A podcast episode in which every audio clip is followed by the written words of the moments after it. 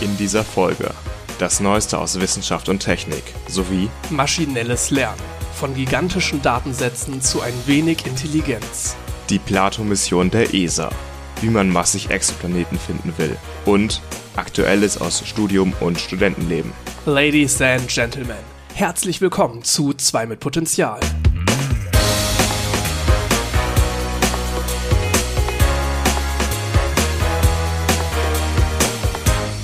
Folge 32. An meiner Seite ist Jan, und mein Name ist Max. Hallo. Wie es euch wahrscheinlich aufgefallen ist, kam vor zwei Wochen keine neue Folge raus und das tut uns wahnsinnig leid. Ich hatte da auch einen Ankündigungspost auf Instagram zu gemacht. Leider mussten wir zum ersten Mal seit über einem Jahr eine Folge ausfallen lassen. Wir haben selbst einen an Heiligabend rausgebracht, aber und, und ich bin schuld. Ne? vor zwei Wochen habe ich auch geschrieben auf Instagram, dass du schuld bist. Ich habe es gar nicht gelesen, da ich kein Instagram habe, habe ich keine Ahnung, was du da fabriziert hast. Schön geschrieben. Max ist es schuld. Der hat sich bei Rock am Ring mit Corona infiziert. Okay, Ja. mit Rock am Ring habe ich nicht geschrieben, aber ja. Genau, nee, ich war, ich war tatsächlich erstaunlich lange außer Gefecht gesetzt durch Corona. Ähm, ja, war, war ni- war nicht so geil. Aber umso mehr mir. haben wir uns jetzt zu erzählen in dieser Folge. Insofern äh, gerade gerade jetzt nochmal besonders ein Hinweis auf die Shownotes und die Kapitelmarken, äh, weil wir haben natürlich auch wieder viel Wissenschaftliches vorbereitet für diese Folge. Ähm, aber naja, wie üblich fangen wir erstmal so mit ein bisschen Gelaber an, was es so Neues bei uns gibt. Und ähm, das könnte was länger ausfallen, wie auch die Folge im Gesamten. Also mal schauen, wo wir landen, aber wir haben da so ein Gefühl. Ähm, insofern, falls ihr das überspringen wollt am Anfang oder euch irgendein Thema raussuchen möchtet, schaut in die Kapitelmarken, schaut in die Shownotes. Da findet ihr dann die jeweiligen Timestamps. Und wenn Max ab und zu mal hustet, dann heißt das nicht, dass er nach Corona positiv ist. Das hat lang genug gedauert, aber ich meine, das ist jetzt drei Wochen her, dass du dich infiziert hast oder Ja, so. genau, drei du bist Wochen. wieder safe. Also jetzt können wir uns auch wieder in Ruhe treffen, ohne dass ich Sorgen haben muss, mich irgendwie noch anzustecken. Oder wenn meine Stimme irgendwann den Geist aufgibt, das kann auch passieren. Ja, aber das kann sie Oder auch ich so ein bisschen anders klinge, genau, dass ich, die Gefahr besteht grundsätzlich immer. Das, äh, aber diesmal noch mal ein bisschen, ein bisschen vermehrt als sonst. Warst du denn so heißer während Corona?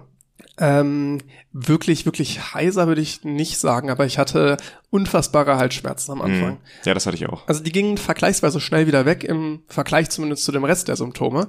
Äh, so wirklich richtig heftig Halsschmerzen war so drei Tage. Hm. Ist auch noch irgendwie ein bisschen, schon war, zu, war schon zu lange. Ja, dafür, was das für Halsschmerzen sind, das ist mir auch im Kopf geblieben als so das dominanteste Symptom, was ich auch hatte. Ähm, das ist ja wirklich nicht mehr normal, was man da für Schmerzen hatte. Vor allen Dingen Schluckbeschwerden war es Ja. bei mir. Also wirklich schlucken, wirklich gar nicht. Also das war richtig schmerzhaft. Und dann war ich halt dazu noch ziemlich heiser damals, dass ich halt zwei Tage wirklich keinen Laut irgendwie rausbringen konnte. Das war echt auch sehr anstrengend. Und, und dann hatte ich halt noch am Anfang wirklich relativ hohes Fieber. Aber dann, äh, als das weg war, noch sehr, sehr lange so ganz knapp Fieber und erhöhte Temperatur, also wirklich über eine Woche. Ähm, was auch nicht, also keine Ahnung, man sagt ja eigentlich, man soll dann recht zügig zum Arzt, wenn man jetzt länger als drei, vier Tage irgendwie Fieber hat. Dadurch, dass es dann doch gesunken ist und nur so erhöht oder ganz knapp Fieber war, habe ich es dann nicht gemacht, aber ja, man fühlt sich doch noch mal mehr K.O. Insofern ist auch so ein bisschen, ich habe ja früher auch gedacht oder bevor ich mich dann selbst infiziert habe, gedacht, ja, vielleicht ist man asymptomatisch oder wenn man es kriegt, dann hat man so ein klein bisschen Husten, dann geht das wieder. Bei mir war es nicht so und ich krieg auch von vielen mit, die es haben, die es schon heftiger erwischt, als man denkt. Also es war jetzt bei mir doch mehr, als ich von den meisten gehört habe. Aber dass wirklich Leute asymptomatisch ist, klar kriegst du nicht mit.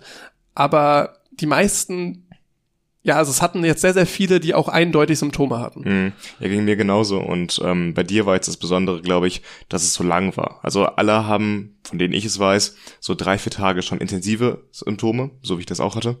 Aber wirklich über eine Woche dann symptomatisch zu sein, wie du das jetzt hattest, das war bei mir ganz weit davon entweg, äh, entfernt. Ich hatte irgendwie fünf Tage was, vier, fünf Tage.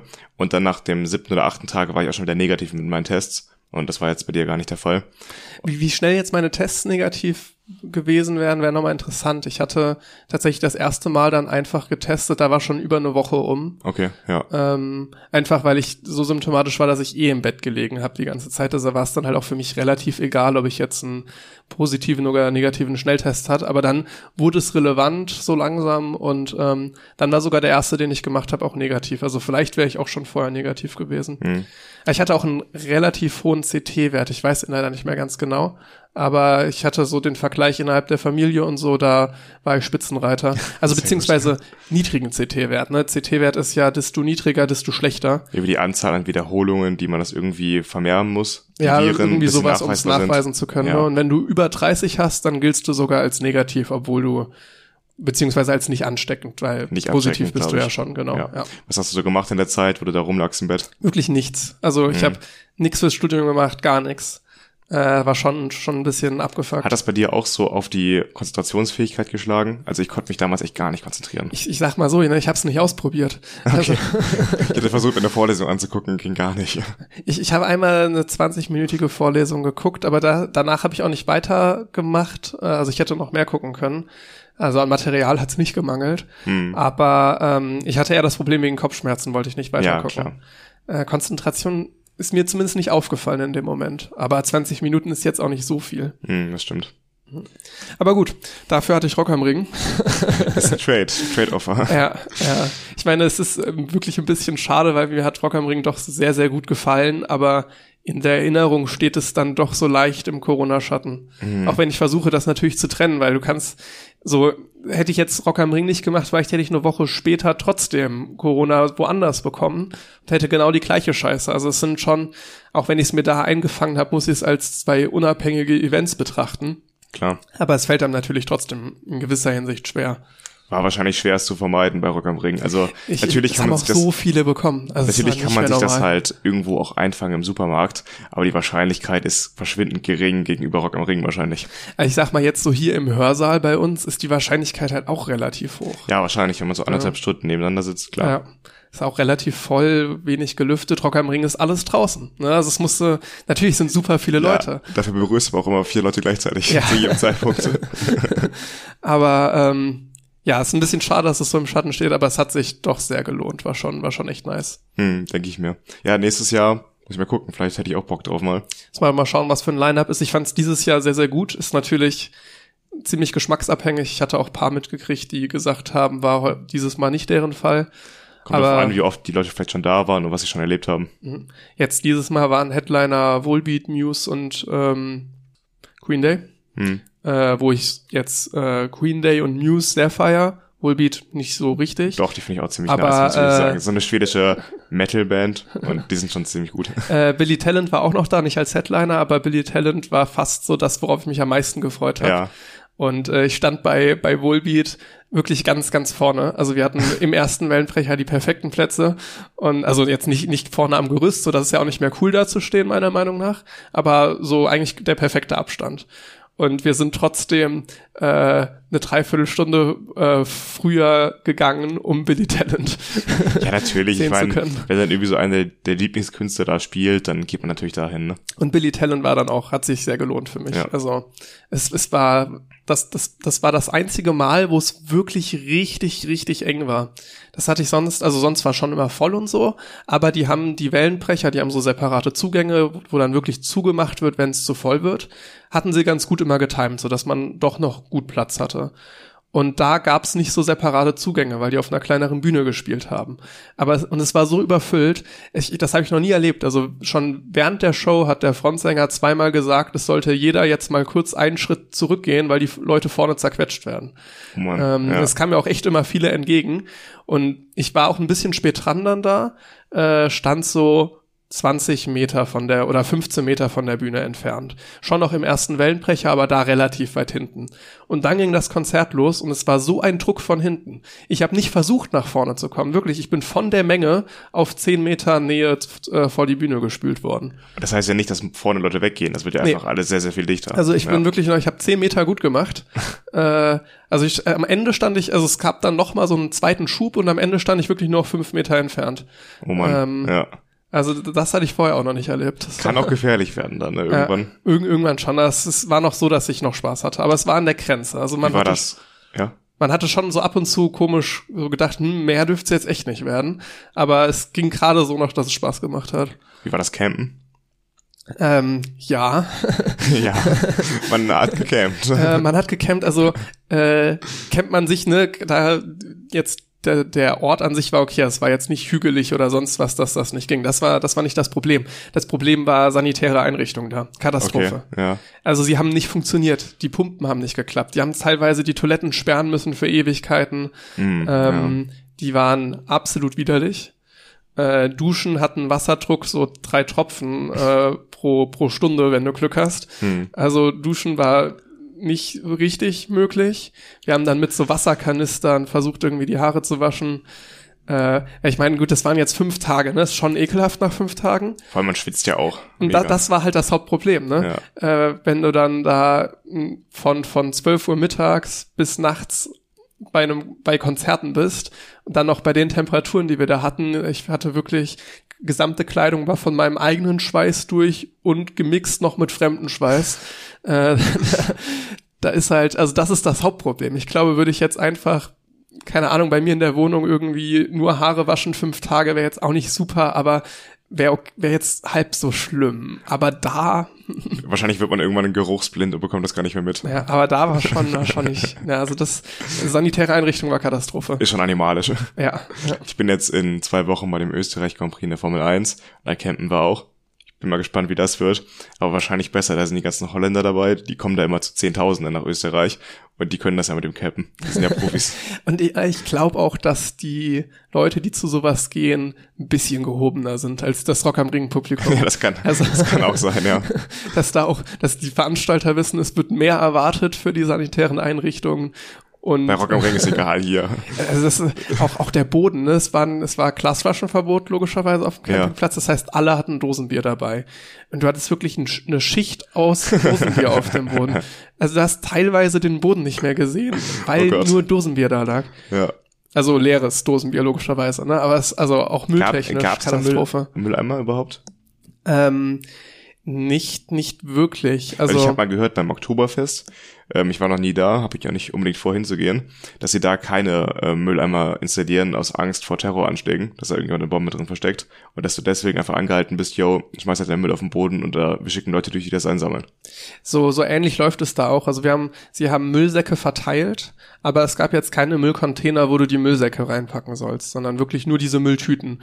Die haben sie gratis am Eingang tatsächlich Okay, ja. ausgegeben, äh, wo halt dann, naja, ich glaube, das Ziel war, am Ende gehen die halt über den Platz und sammeln allen Müll ein. Und also man hat auch die Müllbeutel dann einfach da liegen lassen.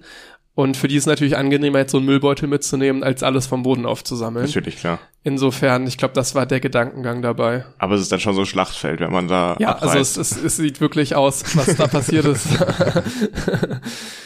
die ja. Natur erholt sich erstmal nicht mehr davon.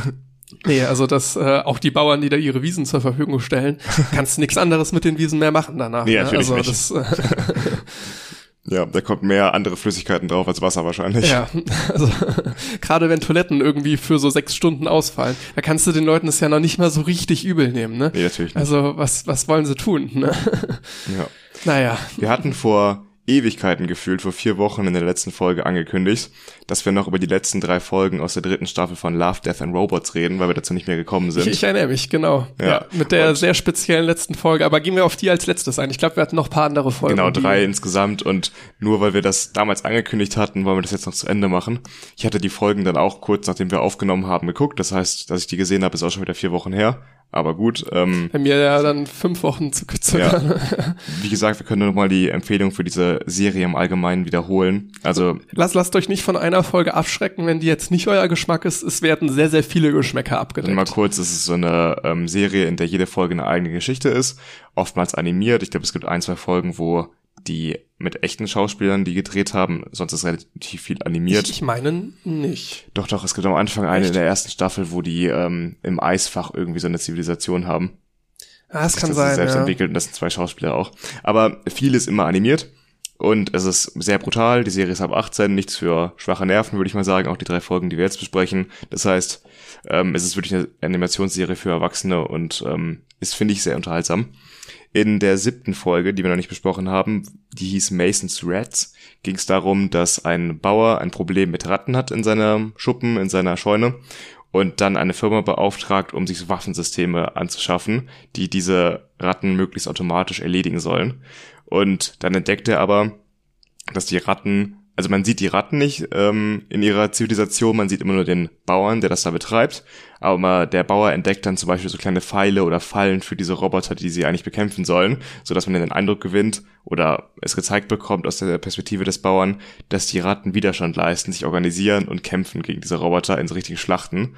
Und ähm, der Bauer kauft dann immer schwereres Gerät und schwerere Roboter, die ähm, gegen diese Ratten kämpfen sollen und die rüsten auch auf und kämpfen dann ihren Krieg Das gegen so, diesen Roboter in der genau, Scheune. so, so ein Krieg in der Scheune eigentlich, ne? Ja, sehr, sehr lokal begrenzt, alles da vor Ort in so einer Miniaturwelt, in die man auch gar nicht so wirklich eintaucht. Man sieht nur die Konsequenzen, die dieser Krieg da hat und immer wieder Ausschnitte, wie der Bauer es halt wahrnimmt, aber man taucht nicht wirklich dann da tief ein.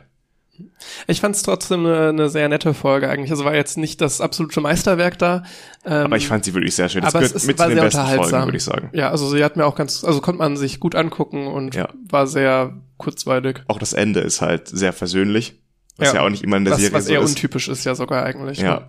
Und ähm, die transportiert in zehn Minuten einfach eine super Atmosphäre. Sie schafft es, eine Welt aufzubauen, die man nie so wirklich zu Gesicht bekommt. Diese Ratten, die da in dieser Zivilisation leben, die man nie erklärt bekommt, aber trotzdem bekommt man indirekt diese Welt vermittelt. Und das finde ich schon eine große Leistung, das zu schaffen in so einer kurzen Zeit.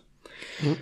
In der achten Folge, In Vaulted Halls Entombed, die würde ich jetzt auch nochmal kurz zusammenfassen. Ich, ich glaube, das ist die Folge, an die wir uns beide am schlechtesten erinnern von den drei letzten. haben wir gerade schon kurz vorher besprochen, wo wir die drei nochmal durchgegangen sind. Ähm, die achte Folge, da geht es darum, dass Soldaten ähm, entdecken, dass Menschen, ich glaube, es spielt in Afghanistan, wird das gesagt, auf jeden Fall da irgendwo im Nahen Osten, ähm, dass da Leute Geiseln nehmen, ich glaube auch andere Soldaten, und die in eine Höhle verschleppen. Und die Soldaten entscheiden dann hinterherzugehen und diese Geiseln zu befreien als Auftrag.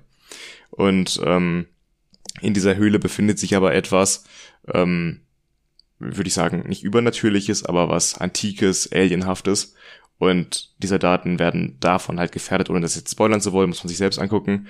Aber genau, wie wir das gerade schon gesagt haben, wir haben jetzt nicht mehr so die besten Erinnerungen nach vier Wochen daran. Ich, ich hatte Warum es ist jetzt, so? ich hatte es, ich hatte es nicht als schlecht wahrgenommen. Ich mag eigentlich so mystische Sachen. So Mystery ging ja, ging in so eine Richtung. Wird auch häufig dann nicht zu 100 Prozent aufgeklärt, aber ich finde, das ist auch gar nicht nötig. Also man muss nicht diesen Anspruch haben, dass Mystery-Geschichten zu 100 Prozent aufgeklärt sein Nee, auf müssen am Fall. Ende.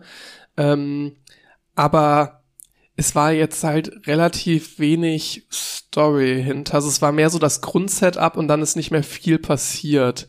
Also es gab keinen Clou oder nix, wo ich jetzt sagen würde, also nix, was einem in Erinnerung bleibt einfach. Gerade im Vergleich zu Mason's Threads, die nur 10 Minuten ging, ging diese Folge 15 Minuten, das heißt 50 Prozent länger.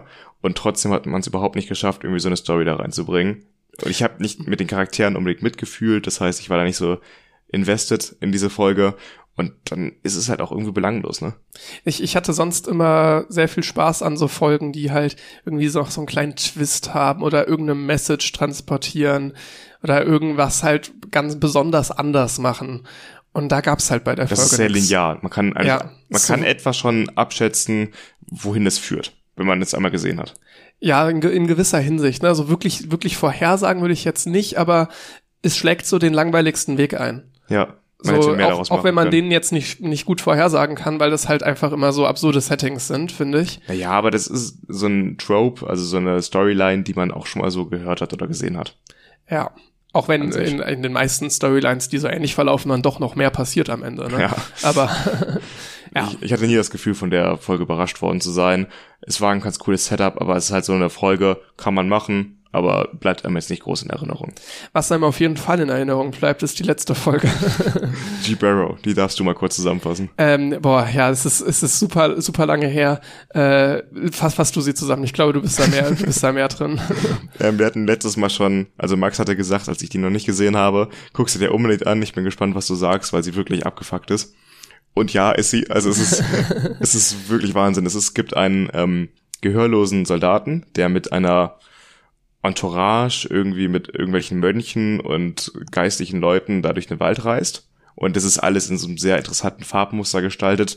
Man hört auch nicht wirklich, was drumherum passiert. Sehr dumpf alles, weil man das quasi aus der Perspektive von diesem gehörlosen Soldaten wahrnimmt. Es sind sogar mehr dann so, so piepsende Töne, äh, also so, Ja, so dass es fast schon wehtut beim Gucken ein bisschen. Also am Anfang ist noch alles sehr dumpf und es passiert nicht viel. Und dann taucht in einem See, an diesem, also an einem See in diesem Wald, eine Gestalt auf über dem Wasser, die, also eine Frau, die komplett in Schmuck gekleidet ist. Also in golden, goldenen Plättchen, Diamanten, äh, Edelsteine im Allgemeinen. Und dieses Wesen, diese Frau, das weiß man nicht so genau, äh, macht so einen Tanz und gibt dabei Töne von sich, was du gerade meinst mit den sehr hohen, sehr schrillen Tönen. Und es klimpert alles sehr viel, es ist super laut und es ist einfach der, die ersten fünf Minuten sind wahnsinnig unangenehm zu sehen. Also die Farben, die generelle Art und Weise, wie das gezeichnet ist, diese Serie und diese schrillen Töne dazu geben einem einfach so ein Gefühl, was einen echt nicht. Also es macht bekommt. wirklich keinen Spaß, ne? Nee, also es ist also wirklich, ja, ich möchte nicht sagen Folter, einen. aber Ja. Jedenfalls äh, werden dann irgendwie die Männer aus dieser Kampftruppe, aus diesem Verband angezogen von diesen Tänzen und von diesem Geschrei. Und ähm, auf dem Weg dann dahin, wo sie zu ihr hinlaufen, bringen sie sich halt gegenseitig um und äh, ertrinken da in dem See etc., so dass quasi am Ende alle tot sind, bis auf unseren gehörlosen Soldaten, der, dadurch, dass er gehörlos ist, davon irgendwie nicht beeinflusst wird.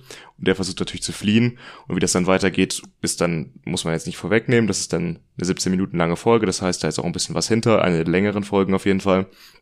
Und ähm, es ist auch nicht durchgehend so anstrengend wie am Anfang. ah ja, hm, also Also ich, ich fand sie dann doch so gut, dass ich es mir noch ein zweites Mal danach Also angeschaut das, habe. das habe ich nicht gemacht. Ins- Insofern habe ich ein bisschen das Problem, dass sie halt bei mir fünf Wochen zurückliegt, ich nicht mehr so gut inhaltlich argumentieren kann.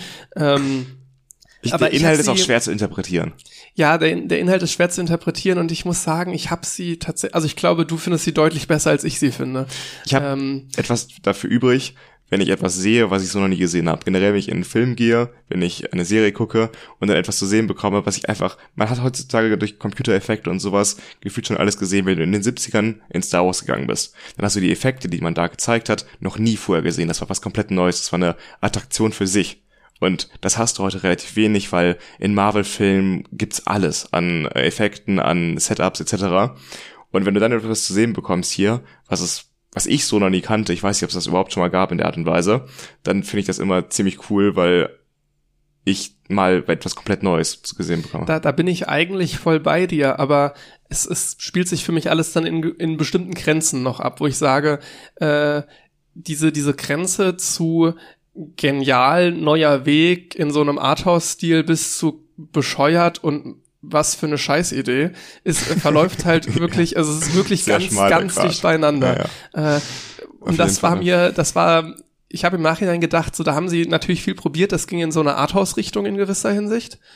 Ähm, Weiß ich jetzt nicht mal unbedingt, ja, aber es ist ja, auf jeden also Fall. in, in diese Hardcore-spezielle Richtung und am Ende kam es mir zu gewollt vor. Also ich, ich mach was Spezielles, um speziell zu sein und nicht einfach, ich habe mir, ja, ich habe einfach diese Idee gehabt und fand das irgendwie geil, das jetzt so umzusetzen, sondern es war so ein bisschen, ich wollte triggern. So, Ja, aber die ganze Story ist ja auf diesem Trigger aufgebaut, auf diesem visuellen und Audio, also auf diesem audiovisuellen Trigger.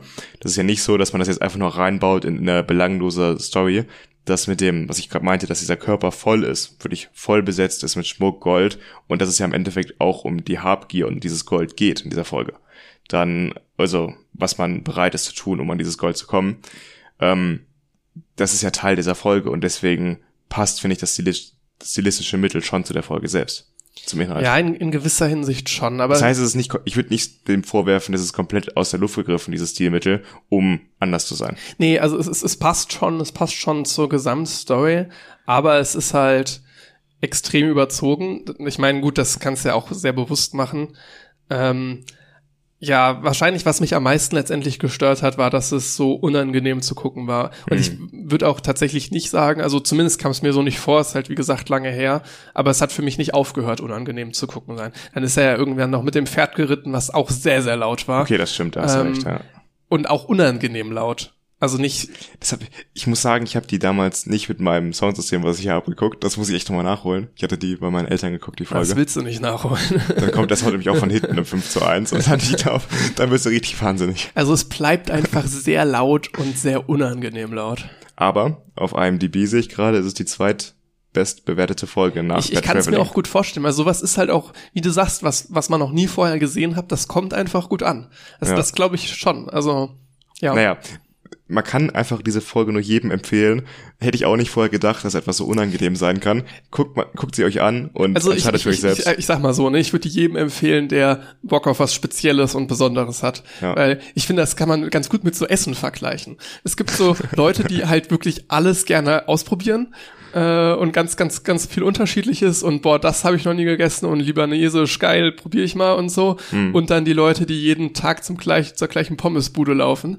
Ähm, und das jetzt auf Filme übertragen. ja, wahrscheinlich, Äh, ja. wenn Wenn, ihr- du sonst nur Til Schweiger Filme oder generell deutsche Romcoms guckst, Wird dir das wahrscheinlich dir nicht das gefallen. Nicht an, nee. Also, aber wenn man halt, wie du gerade meintest, so ein bisschen in Arthouse-Richtung, ein bisschen mehr ähm, einfach mal was Neues sehen will, absolute Empfehlung. Aber die Serie muss man generell eigentlich gesehen haben. Finde ich auch. Ja. Gut, ähm, kommen wir mit dem Teil zum Ende. Ähm, ich würde noch auf eine Sache gerne eingehen, die ich äh, noch mitgebracht habe, weil ich da aktuell so heavily invested bin. Schach. Ich krieg's ja immer mit, ne, wenn ich montags äh, dann zu euch stoße zur zur einer Übung, äh, die wir dann im Hörsaal alle zusammen haben. Äh, zu zu 50 Prozent seid ihr gerade am Schachspielen. ja, montags haben wir immer, sitzen uns in einem Café, weil wir so anderthalb Stunden Zeit haben zwischen zwei Vorlesungen. Und da zocken wir immer so ein bisschen. Da sitzen auch immer Leute mit einem richtigen Schachbrett und einer richtigen analogen Schachuhr. Wir zocken immer nur auf dem Tablet. Das ist halt nicht so geil. Ich meine, die haben schon ein bisschen mehr Stil als wir. Ja, kannst du kannst ja mal mitbringen, ein Schachbrett wirklich. Ja, das steht hier. Hast du eine Schachuhr auch Ich habe keine Schachuhr. Hm. Das müsste man mal irgendwie investieren. Nee, jedenfalls läuft gerade das Candidates-Turnier der FIDE. Da geht es darum, den Kandidaten zu ermitteln, der Magnus Carlsen dann herausfordert ähm, um den Weltmeistertitel. Warte, Und- ist das ist das Turniersystem dann immer so, dass man quasi eine Person festlegt, die einfach den alten Weltmeister Ja, herausfordert. genau. Das heißt, der alte Weltmeister muss gar nicht ein ewig Turnier spielen, sondern ist quasi im Finale schon gesetzt. Ja, genau. Es gibt immer einen Herausforderer, der ausgespielt wird und den herausgeforderten, den amtierenden Weltmeister. Wenn der sich dazu entscheidet, nicht mehr anzutreten, dann spielen die ersten beiden aus dem Turnier gegeneinander. Das sind dann ja immer 14 Partien, die die beiden spielen um den Weltmeistertitel. Das ist ja nicht so, dass man jetzt einmal spielt und dann ist es das, vorbei. das geht auch über Tage, oder? Zwei, drei Wochen, ja. Ja. Das ist ein, also das war letztes Mal äh, Nepo, ich kann den kompletten Namen versuche ich gar nicht jetzt auszusprechen, Nepo Nachi oder so, ach, Nepo. Jedenfalls äh, hat der letztes Mal schon er angetreten und hat da in den Partien ziemlich auf den Sack bekommen. Also es war schon deutlich, dass Magnus Carlsen da gewonnen hat. Und er ist auch aktuell nach sechs von 14 Partien, also es sind acht Leute in diesem Turnier, jeder spielt zweimal gegen jeden, also 14 Runden. Ähm, nach sechs von den 14 Runden ist er auch wieder führender, mit einem ganz guten Vorsprung auf jeden Fall auch. Und das heißt, es ist nicht unwahrscheinlich, dass er es wieder gewinnt. Und der Beste halt von den anderen ist deutlich schlechter als der amtierende Weltmeister, hat man letztes Jahr gesehen. Ich weiß nicht, ob er dieses Jahr irgendwas aus dem Hut zaubern kann, aber Magnus Carlsen ist schon eine wahnsinnige Dominanz in der Schachwelt, das muss man einfach mal festhalten. Und was ich so interessant fand, ich habe jetzt auch zum ersten Mal angefangen, wirklich den Livestream ab und zu zu gucken. Ist aktuell, heute ist am Freitag Ruhetag, aber ansonsten immer um 15 Uhr. Ähm, Wo ist das? Weißt du, wo das ist? Auf YouTube einfach. Nee, nee, äh, wo die, wo die spielen. So in Madrid. Ah. Ähm, in so einer, ich weiß nicht genau, wie das heißt da. Es ist auf jeden Fall so eine sehr althergebrachte ähm, Halle, also Hallen, in denen es einfach, es sieht wunderschön aus. Muss man sich einfach mal angucken, die äh, Räume. Es ist halt sehr hochtrabend alles, aber ist halt Schach, ne? Jedenfalls ähm, gibt's dann auch immer die Livestreams und es ist halt immer interessant zu sehen, wie sehr doch mittlerweile, deswegen spreche ich das auch an, Schach von Computern und von Engines beeinflusst ist. Wir reden ja nachher noch in der Folge über maschinelles Lernen, was du als Thema hast. Genau. Ja. Und ähm, es ist halt so, dass Hikaru Nakamura, den kennt man ja vielleicht auch als ähm, Twitch-Streamer, der hat über eine Million Abonnenten auf YouTube auch, ähm, sehr, sehr bekannt, seit Corona halt mit seinen Schachvideos und Livestreams sehr bekannt geworden. Der spielt da auch mit und macht halt jeden Abend nach seiner Partie noch ein Recap, wo er so ein bisschen von seiner Partie erzählt, erzählt, was er sich so in verschiedenen Stellungen gedacht hat. Was krass ist, die spielen sieben, acht Stunden und danach setzt er sich noch hin und nimmt das Video auf und am nächsten Tag muss er äh, wieder ran. Jedenfalls ähm, äh, kommt dann auch oftmals so der Satz, yo, ähm, ich würde jetzt sagen in der Position, das wäre der beste Move. Das wäre ob- objektiv das Beste. Aber dann sagt mir nachher, nach dem Spiel Stockfish, das ist so eine Engine, ja, das ist nicht der beste Move, spiel mal lieber das. Und er, ja, was weiß ich schon. Anscheinend ist es besser, aber ich sehe nicht, wie es besser ist. Und das kommt auch von den Kommentatoren sehr oft, dass sie halt dann in dem Livestream sagen, ja, also für einen Menschen ist der Zug auf jeden Fall am besten, aber die Engine sagt, der wäre noch besser, der andere. Und es gibt dann immer so einen Score. Aber ich das, das, also das machen die während dem Livestream, weisen die darauf hin. Ja, die haben immer ein Analyseboard und das Liveboard nebeneinander. Das Liveboard zeigt halt die Position aktuell an und die wird auch ständig evaluiert von der, von einem Computer im Hintergrund. Es gibt dann, das re- berechnet man in Centipawns, also ein Pawn ist ja ein Bauer Und das heißt, ein Hundertstel Bauern Vorteil pro Position. Es geht ja darum, am Ende, wer hat vielleicht mehr Figuren und kann dann den Gegner halt, wer ist dem anderen überlegen. Und das berechnet die Maschine halt in Hundertstel Bauern. Also sehr, sehr und genau. Was ist da meistens so ein Wert? Also natürlich hängt das stark dann vom, vom jeweiligen Spiel ab, aber hat man meistens immer so äh, drei Bauern Vorsprung oder ist also normalerweise sich das so zwischen also eins und zehn Hundertstel? Bei Großmeistern kommt es auch immer auf die Position an, die ist halt auch was wert. Aber wenn du jetzt, sag ich mal, zwei, drei Bauern mehr hast als der andere, man sagt, ein Springer oder ein Läufer sind so drei Bauern wert. Wenn du das als Vorsprung hast, hast du schon gewonnen als Großmeister. Hast du schon bei einem Bauern gewonnen? Nicht unbedingt. Es kommt, wie gesagt, auch darauf an, wie aktiv ist deine Position, wie spielen deine Figuren zusammen, dass es halt gut funktioniert. Ähm, aber so ab zwei, drei Bauern hat man verloren, ziemlich sicher. Und ähm, die Maschine berechnet das halt und da gibt's immer so eine Live-Bar, die zeigt halt Pluswerte an, wenn weiß im Vorteil ist, plus eins, plus zwei, plus drei oder halt runter, minus, wenn schwarz im Vorteil ist. Und ähm, dann haben die immer so eine Live-Bar auch bei jemand Analyseboard und oftmals mittlerweile die Kommentatoren, die versuchen gar nicht mehr so für sich den besten Zug zu finden, gerade wenn man darauf wartet, dass die Spieler spielen, die brauchen teilweise 30 Minuten für einen Zug und in der Zeit überlegen die halt, hm, was wäre denn jetzt am besten? Und manche probieren die einfach so ein paar Züge aus und sehen dann, ah, jetzt gerade geht die Bar nach oben, das heißt, der muss gut sein, der Zug. so gehen die da oftmals jetzt mittlerweile ran und das ist, finde ich halt super faszinierend, wie das einfach komplett sich gewandelt hat im Gegensatz zu den 70er 80er Jahren wo man jetzt heute sagt, einfach, komm, die Maschine macht das schon und wer sind wir als Menschen, das noch herauszufordern? Die sind eh viel besser. Oder auch ähm, in der Vorbereitung für solche Partien. Früher mussten sich dann Großmeister eine Eröffnung überlegen und dann die Züge sich vorher überlegen, die gut sind, damit man nicht so viel Zeit am Anfang dafür braucht. Und Nakamura hatte jetzt in einer Partie in der fünften Runde seine ersten 25 Züge sofort rausgespielt. Er hat, glaube ich, insgesamt 10 Minuten dafür gebraucht, weil er die wahrscheinlich auswendig im Kopf hatte. Also er hat vorher hingesetzt, hat eine Eröffnung sich überlegt, die er spielen möchte, hat überlegt, was könnte der Gegner spielen darauf als Antwort und hat für alle diese Möglichkeiten auswendig die Züge aus der Maschine gelernt. Halt für das 25 sind aber schon Züge. Echt, schon echt viele das Kombis, sind wahrscheinlich ne? hunderte Variationen, die er sich auswendig gelernt hat und konnte die quasi sofort rausspielen, weil er halt das vorher mit der Maschine sich überlegt hat.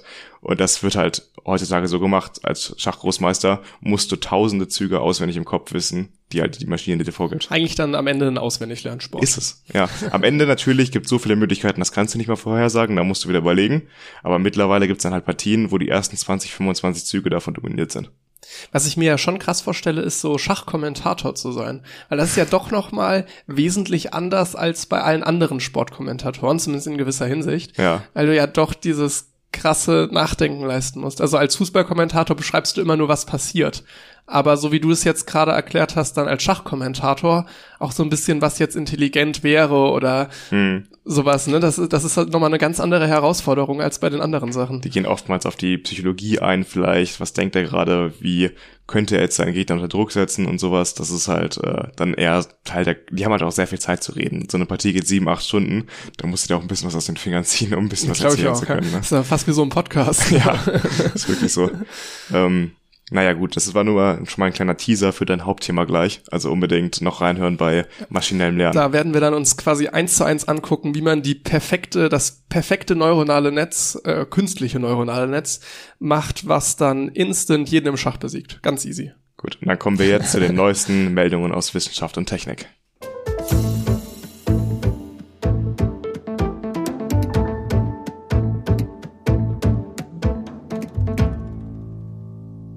Es ist einiges passiert in der Zwischenzeit, wo wir nicht aufgenommen haben. Insofern würde ich erstmal mit einem kleinen Update starten, und zwar zum James Webb Teleskop. Wir hatten ja ausführlich darüber berichtet im Januar, als es gestartet ist. Mittlerweile ist es jetzt beim Lagrange-Punkt 2 schon lange angekommen. Er ist so 1,5 Kilo, Millionen Kilometer entfernt. Hm. Also ordentlich weit weg. Und auch da, wie überall im Weltall, hat man, wenn man Pech hat, Probleme mit Meteoriten und kleinen Partikeln. Und so auch das James Webb Teleskop.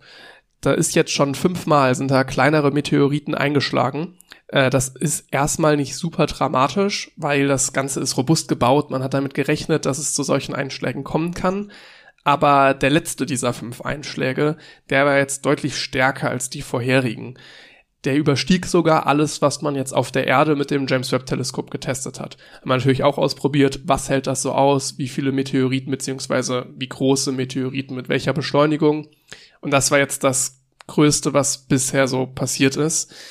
Während alle anderen Einschläge ziemlich glimpflich verlaufen sind. Es war kein messbarer Unterschied. Wie misst man das? Nur kurz als Einwurf. Ähm, mit den mit den Spiegeln. Also du siehst dann, ob sich ein Spiegel verrückt hat. ah, okay. Und bei diesem letzten ist genau das passiert. Also der hat einen messbaren Effekt bei den Spiegeln hinterlassen.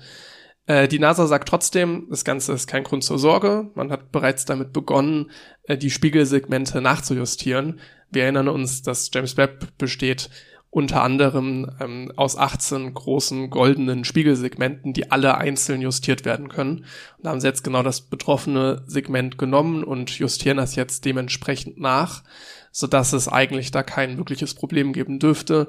Selbst nachdem dieser messbare Effekt sich da niedergeschlagen hatte, hat es immer noch die Sollwerte, die jetzt vor Missionsstart festgelegt waren, an Genauigkeit übertroffen. Insofern Mhm. Kein, kein großes Problem. Was trotzdem ganz interessant ist, die NASA hat ein Ingenieursteam zusammengestellt, was sich Methoden zur Vermeidung künftiger Einschläge überlegen soll. Wie auch immer. Es ist halt schwierig. Du kannst den Dingern ja nicht ausweichen, weil du sie einfach nicht kommen siehst. Ja, also keine Ahnung, was da genau der Plan jetzt hinter ist, aber dieses Team existiert jetzt und mal schauen, ob die da irgendwas jetzt tatsächlich machen können. Ich Mhm. bezweifle es dann doch ein bisschen. Aber ja, ja, es, ich fand es trotzdem eine ganz andere Meldung, dass auch, ja, dass sowas passiert und das jetzt nicht dramatisch ist. Aber äh, solche, solche Probleme können halt auftreten und mit denen muss man dann dementsprechend umgehen können. Ansonsten, ne, es wird bestimmt bald wieder in den Kurzmeldungen auftauchen. Die ersten Farbbilder erwarten wir so im Juli. Ist nicht mehr lang hin. Ist nicht mehr lang hin, wird dann bestimmt auch hier nochmal Thema sein. Man muss nochmal dazu sagen, dass die Justierungen ja auch super fein sind. Das ist ja alles im Nanometerbereich, in Inkrementen, in wirklich winzigen Abständen, die da justiert werden können. Das heißt, wenn da so ein winziger Partikel so ein bisschen gegenkommt, dann hast du halt schon einen Effekt, den du nachjustieren musst. Das heißt, das darf man sich wahrscheinlich nicht vorstellen, wie so ein faustgroßer Stein, der dagegen fliegt. Das, das wäre nochmal wirklich interessant gewesen. Habe ich leider nicht gefunden, wie groß dieser Meteorit war. Ne? Also ich kann, würde mich es- wundern, wenn es mehr als ein paar Staubkörner sind. Ja, Also ich kann mir da halt echt viel forsch, also so sonderlich groß kann ich mir nicht vorstellen, aber bei den kleineren Größenmaßen wüsste ich jetzt echt nicht, in welcher Range sich das dann genau befindet. Stimmt, das geht ja wirklich von Sandkorn bis kleiner. Also bis Und man sagt kleiner. ja auch eigentlich immer, dass jetzt so viel Materie im All gar nicht unterwegs ist. Also natürlich muss man mit solchen Einschlägen rechnen, aber inwieweit dann tatsächlich, keine Ahnung. Ne? Also wie Ja. wahrscheinlich ist es jetzt, dass ein Satellit am Lagrange-Punkt 2 Probleme mit Meteoriten kriegt? Ist dann halt auch wieder die Frage, welche Größe. Aber naja, Ja, gut. wissen, wir jetzt nicht genau. Jedenfalls ähm, kann man nicht erwarten, dass da irgendein großer einschlägt. Das passiert nicht. Also so wirklich faustgroß oder größere Meteoriten gibt's im freien Raum, wie du es gerade sagtest, super selten. Also eigentlich kann man fast näherungsweise sagen, der ist leer. Der Das, das sagt man ja auch immer, ne? So Ja. diese die Bereiche zwischen irgendwelchen Planeten, da ist nichts. Also Ja. abgesehen von elektromagnetischen Effekten, aber ja. Kommen wir zum nächsten Thema. Äh, die taiwanesischen Chiphersteller haben angekündigt, in den nächsten Jahren 120 Milliarden US-Dollar für die Chipfertigung auszugeben. Taiwan ist ja sowieso sehr weit vorne, was das angeht, da vor allem die Unternehmen TSMC als Weltmarktführer und UMC und die äh, Chipfertiger stellen heute schon neue Anlagen fertig, mit denen in den nächsten Jahren neue, größere Chipmengen produziert werden sollen.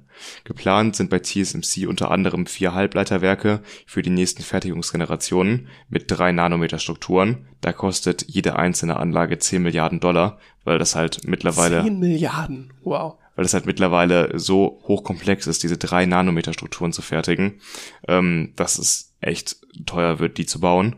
10 Milliarden ist schon so eine Größenordnung, finde ich, die man sich nicht mehr vorstellen kann. Schon eine Milliarde Ja. fällt da ja eigentlich rein. 10.000 Millionen, ja, das muss man sich mal Ja. der Zunge zergehen lassen für ein Werk. Jedenfalls ähm, haben jetzt die Unternehmen in Taiwan bereits 2022 rund 34 Milliarden Dollar für neue Belichtungsmaschinen äh, ausgegeben. Belichtungsmaschinen sind diese ultra ähm, Violett-Maschinen, die diese Wafer, Wafer dann ähm, auftragen können. Das ist halt ein Verfahren, wo das mit ultraviolettem Licht gemacht wird, weil natürlich man solche Strukturen nicht andersweitig irgendwie auftragen kann. Das kann nur hochpräzise mit Lasern funktionieren. Und diese 34 Milliarden Dollar sind schon 52 Prozent mehr als im Jahr 2021. Da sieht man diese, diese deutliche Steigerung an Ausgaben. Ähm, dahinter steckt natürlich auch geopolitische Motive. Ähm, je mehr der Westen natürlich abhängig wird von der Halbleiterfertigung in Taiwan, desto weniger würde er eine Invasion Chinas hinnehmen. Die droht ja immer, dass China irgendwann sich überlegt, Taiwan dann doch anzugreifen und eine Invasion zu starten. Und aktuell sind wir super abhängig im Westen von den Chips, die aus Taiwan kommen und eigentlich können wir uns das nicht leisten. Und man muss ja auch sagen, aktuell ist jetzt Chip-Herstellung auch kein Risikoinvestment. Also wir merken ja, was wir für Probleme da haben. Natürlich waren die jetzt auch durch Corona verursacht und so weiter.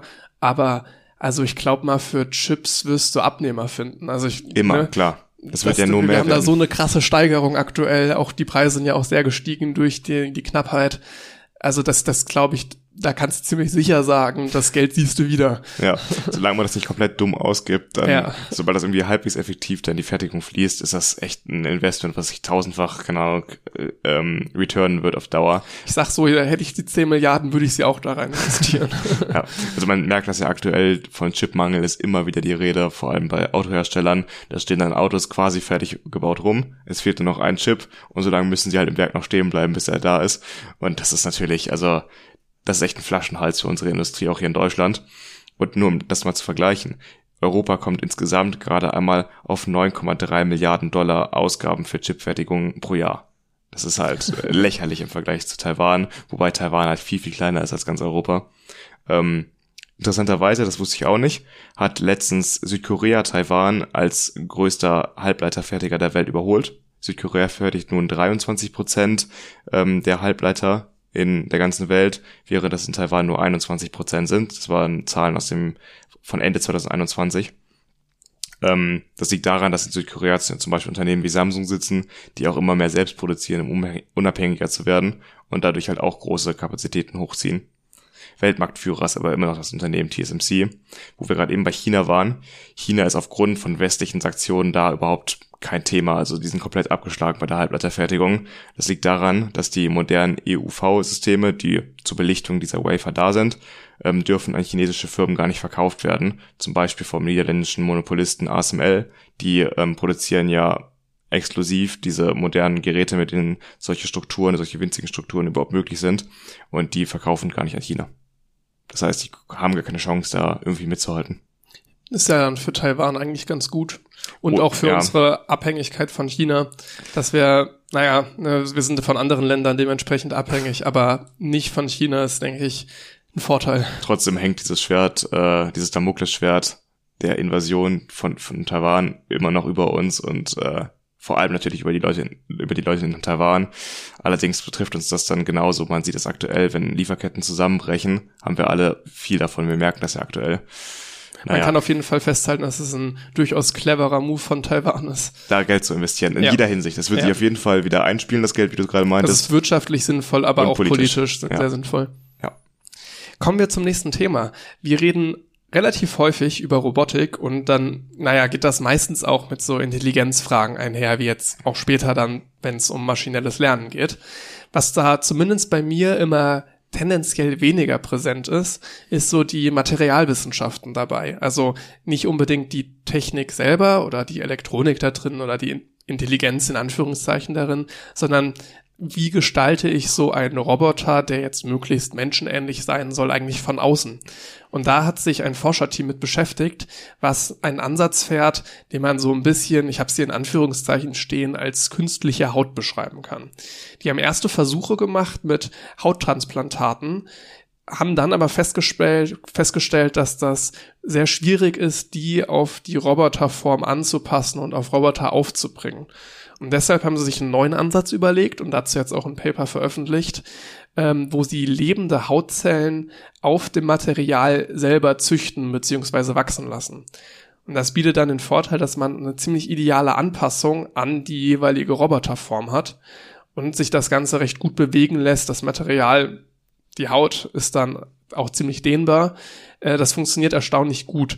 Auch wenn das aktuell noch in der Petrischale läuft, natürlich dann mit mhm. Komponenten, die man dann auch bei Robotik verwenden würde, wo dann die Haut drauf gezüchtet äh, wird. Aller, allerdings, wie gesagt, aktuell noch in der Petrischale. Das Hauptproblem, was man noch hat, äh, ist die Befeuchtung, weil wir haben keinen menschlichen Kreislauf drumherum, der da irgendwas hinbringt. Und ja, du musst es irgendwie doch noch dann immer per Hand befeuchten, mhm. was jetzt dann für einen Roboter erstmal blöd wäre, wenn dann da jede halbe Stunde jemand mit so einer Sprühdose langlaufen muss.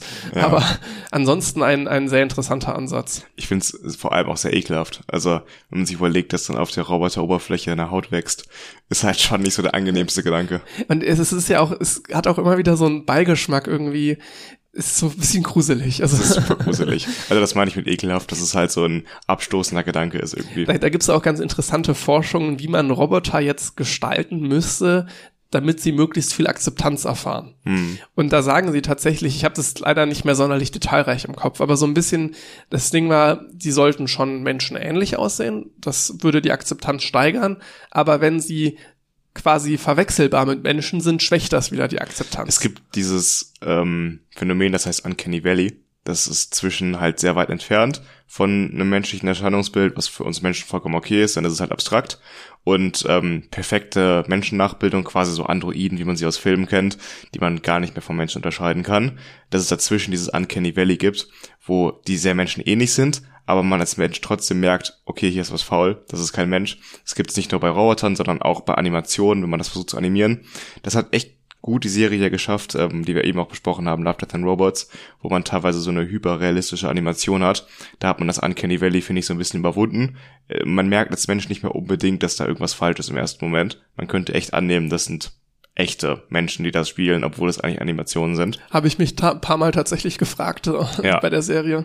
Auf jeden Fall, ähm, dieses Uncanny Valley ist halt wirklich ein Problem auch für Robotik, weil sobald man dann nah dran ist am Menschen, aber nicht so ganz, das ist schon sehr gruselig. aber wenn es dann wiederum ein kompletter Android ist, der perfekt menschlich ist und du merkst es nicht, so what? Ich meine, dann, ich weiß nicht, ob es anstören also tatsächlich, würde. Die, die paar Zeilen, die ich dazu gelesen hatte, haben, haben gesagt, äh, wenn es wirklich so 100% passt, du merkst es nicht, wäre das doch problematisch. Was wenn du es weißt, dass es ein Roboter ist. Natürlich. Wenn du es gar nicht weißt. Gut, klar, dann, dann, äh, Ich gehe da wirklich davon das aus, dass es 110% nicht. funktioniert halt, ne? Ähm, und dieses, das, also sie, sie sagen halt so, die beste Option wäre, dass du ihn zwar menschenähnlich gestaltest, aber dass doch wirklich keine Verwechslungsgefahr beherrscht. Und jetzt, äh, mhm. das quasi, keine Ahnung, den Hinterkopf Metallhand lässt. So ja, als sowas, Beispiel. Ja. Ne? Und dann hast du vorne doch ein relativ realistisches Gesicht, was bestimmt immer noch einen zu Tode erschrecken kann. Aber ich glaube, wenn es halt nur das Gesicht ist, stell dir mal vor, du hast einen Roboter, der halt irgendwie aufgepflanzt ist auf Rollen oder so.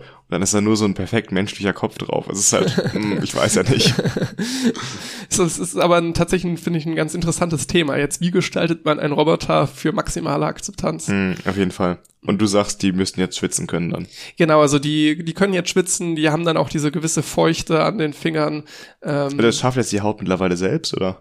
Wie bitte? Das schafft die Haut jetzt mittlerweile selbst, dass sie das da irgendwie in. Also die, die Haut vermehrt sich selber. Also ja. insofern, so, ich denke auch so kleine Verletzungen müssten dadurch eigentlich auch ganz gut wieder weggehen. Ja. Aber sie haben halt noch das Befeuchtungsproblem. Okay, also sie ja. haben immer noch eine manuelle Befeuchtung. Und sobald du das aufhörst, stirbt die Haut komplett ab. Also nicht, dass es jetzt irgendwie komplett autonom läuft kurzer Einwurf, wir werden auch sehr gut befeuchtet hier, weil wir echt bei sehr warmen Temperaturen aufnehmen und es ist eine sehr hohe Luftfeuchtigkeit und das und ist auch wir sehr können unangenehm. auch nicht so einfach ein Fenster aufmachen, dann ist es ja. sehr laut im Hintergrund. Naja, aber das ist nur ein kurzer Einwurf.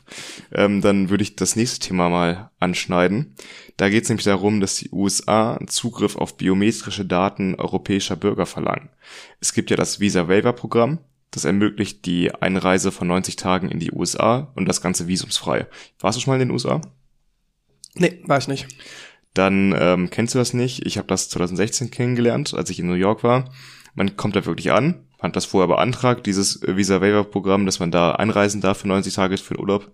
Und dann kommst du an, erstmal zehn Fingerabdrücke abgeben, wirklich deine kompletten Finger, alles, ein Bild machen von deinem Gesicht dich fragen lassen, ob du vorhast, irgendwelche Terroranschläge zu verüben in den USA. Ja, da sagt auch jeder ja immer, ne, der ist vor Ort.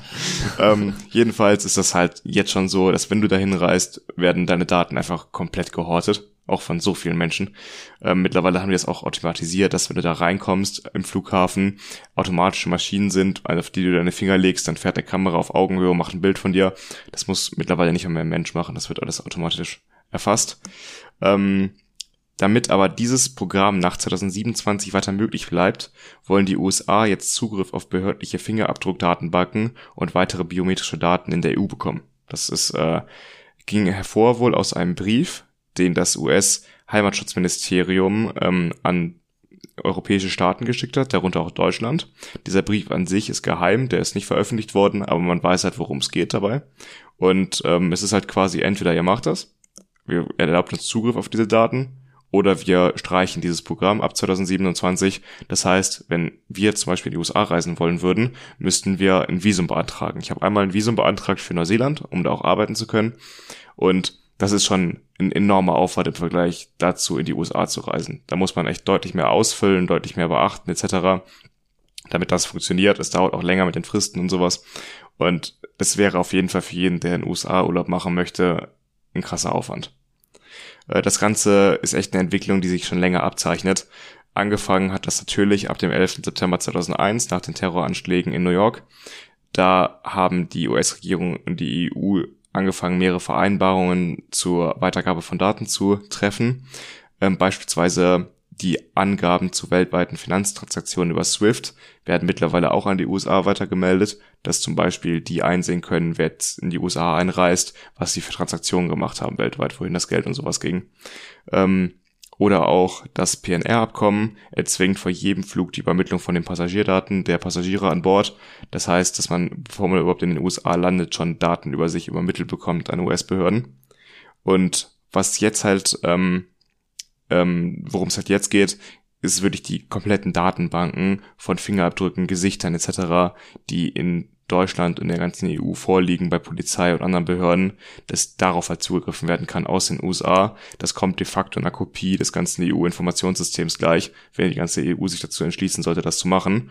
Und es ist bisher absolut unklar, welche US-Systeme im Gegenzug für europäische Grenzbehörden geöffnet werden sollen. Das heißt, es hört sich aktuell noch so an, als wäre das eine Einwegsache. Und dann geht das wahrscheinlich damit einher, dass wenn die EU dagegen ist, halt dann jeder ein Visum braucht. Genau. Und das, das hast du eigentlich Erpressung. Ne? Es ist also. quasi eine Erpressung. Und diese Datensammelwut verstehe ich halt überhaupt nicht. Ich kann nicht im Endeffekt schlussendlich sagen, wie viel das bringt, diese ganzen Daten zu sammeln, weil man von natürlich von verhinderten Terroranschlägen nicht so viel hört, wie von welchen die passiert sind. Aber es ist klingt sowas von unbalanced und sowas von überzogen. Das macht in ja, keiner Welt einsehen. Man möchte halt einfach nicht diese, diese Datenhalter haben, ne, was du damit alles anstellen kannst. Ja. Da wird einem gruselig bei, ne? Das sind ja hunderte Millionen von Menschen. Ja. Israel hat das schon unterschrieben. Israel möchte unbedingt in dieses Visa-Waiver-Programm rein und die haben dieses Abkommen mit den USA schon unterzeichnet. Und mal sehen, wie das in der EU jetzt gelöst wird. Im Zweifel entscheidet sich nicht die ganze EU dafür, aber einzelne EU-Staaten, wodurch dann auch die USA Zugriff auf, quasi durch die Hintertür, auf europäische Daten bekommt, nämlich wenn einzelne Länder sich bilateral dazu entscheiden, solche Abkommen zu treffen. Müsste das nicht auch einen Rieseneffekt auf so wirtschaftliche Sachen haben, wenn ich jetzt als Geschäftsmann mal eben kurz in die USA für eine, ja, natürlich. keine Ahnung, irgendeine Messe oder was weiß ich muss und dann direkt die Scheiße am Hals hab? Ja, wahrscheinlich wird es dafür irgendwie auch längere Visa geben, die Leute dann beantragen können, wenn sie wissen, in den nächsten zwei Jahren bin ich öfter in den USA. Aber du hast vollkommen recht, es wird am Anfang, würde das einen riesen Organisationsaufwand geben. Ja. Das heißt, man kann eigentlich nur hoffen, dass die USA da einfach nachgibt und ihre Forderungen wieder ein Stück weit zurückfährt, wenn werden sie nur machen, wenn da ein bisschen Widerstand von der EU kommt. Ja, naja. da muss die EU halt wieder mal geschlossen auftreten. Und es darf auf keinen Fall passieren, dass ein mal, Land sich das mal, jetzt rausnimmt. ja, jetzt äh, gerade doch in zumindest der Anfangszeit vom Ukraine-Krieg ist die EU ja relativ geschlossen aufgetreten. Im, Im Vergleich zu sonst, ja, aber ja. wir waren ja auch Schlimmes gewohnt. Ne? Natürlich, Und so, klar. so richtig, richtig gut geschlossen jetzt auch nicht. Ne? Aber sonst haben wir auf jeden Fall dagegen keine Chance. Und das darf auf keinen Fall jemand aus der Reihe ausscheren und das halt für sich machen, weil dann bricht das alles zusammen. Naja, behalten wir, behalten wir im Auge. Dann kommen wir zum nächsten Thema. Und zwar möchte ich einen Blick auf die Voyager-Sonden werfen. Da gibt es ein paar Neuigkeiten. Erstmal Voyager an sich. Es gibt Voyager 1 und 2. Die sind im Sommer 1977 in einem zwei Wochen Abstand gestartet. Also es ist wirklich unfassbar lange her, dass ja. diese, lass mich kurz rechnen, 33 sind wir bei 2010, also drei, mehr als 43 Jahre sind die schon unterwegs. Und die hat man damals relativ zügig gebaut und gestartet, zumindest im Vergleich zu den Geschwindigkeiten, in der man sonst so damals Sachen gebaut hat, weil man festgestellt hat, dass man zu diesem Zeitpunkt eine sehr günstige Planetenkonstellation hat für Beschleunigungsmanöver. Das war eigentlich so der Hauptgrund. Und diese, diese Planetenkonstellation zu dem Zeitpunkt, die tritt nur alle 176 Jahre auf. Das heißt, war so ein bisschen, entweder macht man das jetzt oder man braucht sich da erstmal keine Gedanken zu machen. Und dann hat man sich halt für jetzt entschieden. Und ja, seitdem sind die unterwegs. Mittlerweile sind beide Sonden nicht mehr im Sonnensystem. Es ist ein Riesenerfolg gewesen, weil die viel, viel länger durchgehalten haben, als man gedacht hat. Ich meine, bin ich mir nicht ganz sicher, ich meine, die Mission waren für vier Jahre angesetzt. Hm. Und ne, jetzt sind die naja, über 40 Jahre unterwegs. Ich habe das heute noch gelesen, dass ähm, die Jupiter-Ringe, also Saturn kennt man ja für seine Ringe, für seine sehr dominanten, aber Jupiter hat auch Ringe, das ist vielleicht vielen gar nicht bewusst, weil man das auf den meisten Bildern nicht sieht. Die wurden zum ersten Mal von Voyager 1 entdeckt, als sie da in der Nähe vorbeigeflogen ist. Das heißt, das ist noch gar nicht so lange bekannt, dass sie Ringe überhaupt haben, also Jupiter-Ringe. Und ist auch eins der wenigen äh, Sonden, die jetzt außerhalb des Sonnensystems sind. Ne? Ich weiß gar nicht, die was ersten, da die ja. ersten und ich weiß auch nicht, was sonst noch so außerhalb glaub, des Sonnens ist. Müssten auch die also einzigen New sein. ne? Horizon ist ja vor ein paar Jahren an Pluto vorbeigeflogen, hat ein paar Fotos gemacht, aber von Pluto aus, auch wenn es der ehemalig weit entfernteste Planet ist, ist ja kein Planet mehr, ist es trotzdem noch ein weites Stück raus aus dem Sonnensystem. Aktuell braucht so ein Signal zu Voyager 1 22 Stunden und von, zu Voyager 2 18 Stunden. Das ist schon wahnsinnig Ja, das, lange. ist, das ist ordentlich, ne? Ja. Äh, jedenfalls, was, was gibt's denn da jetzt eigentlich Neues? Und zwar, ähm, naja, die haben auf Dauer ein Problem mit ihrem Akku, mit ihrer Batterie. Die werden betrieben durch eine Radionuklidbatterie. Das heißt, es, ja, die funktioniert über Wärme, der, die entsteht durch den Zerfall von Plutonium 238. Und das powert letztendlich die gesamte, die gesamte Sonde.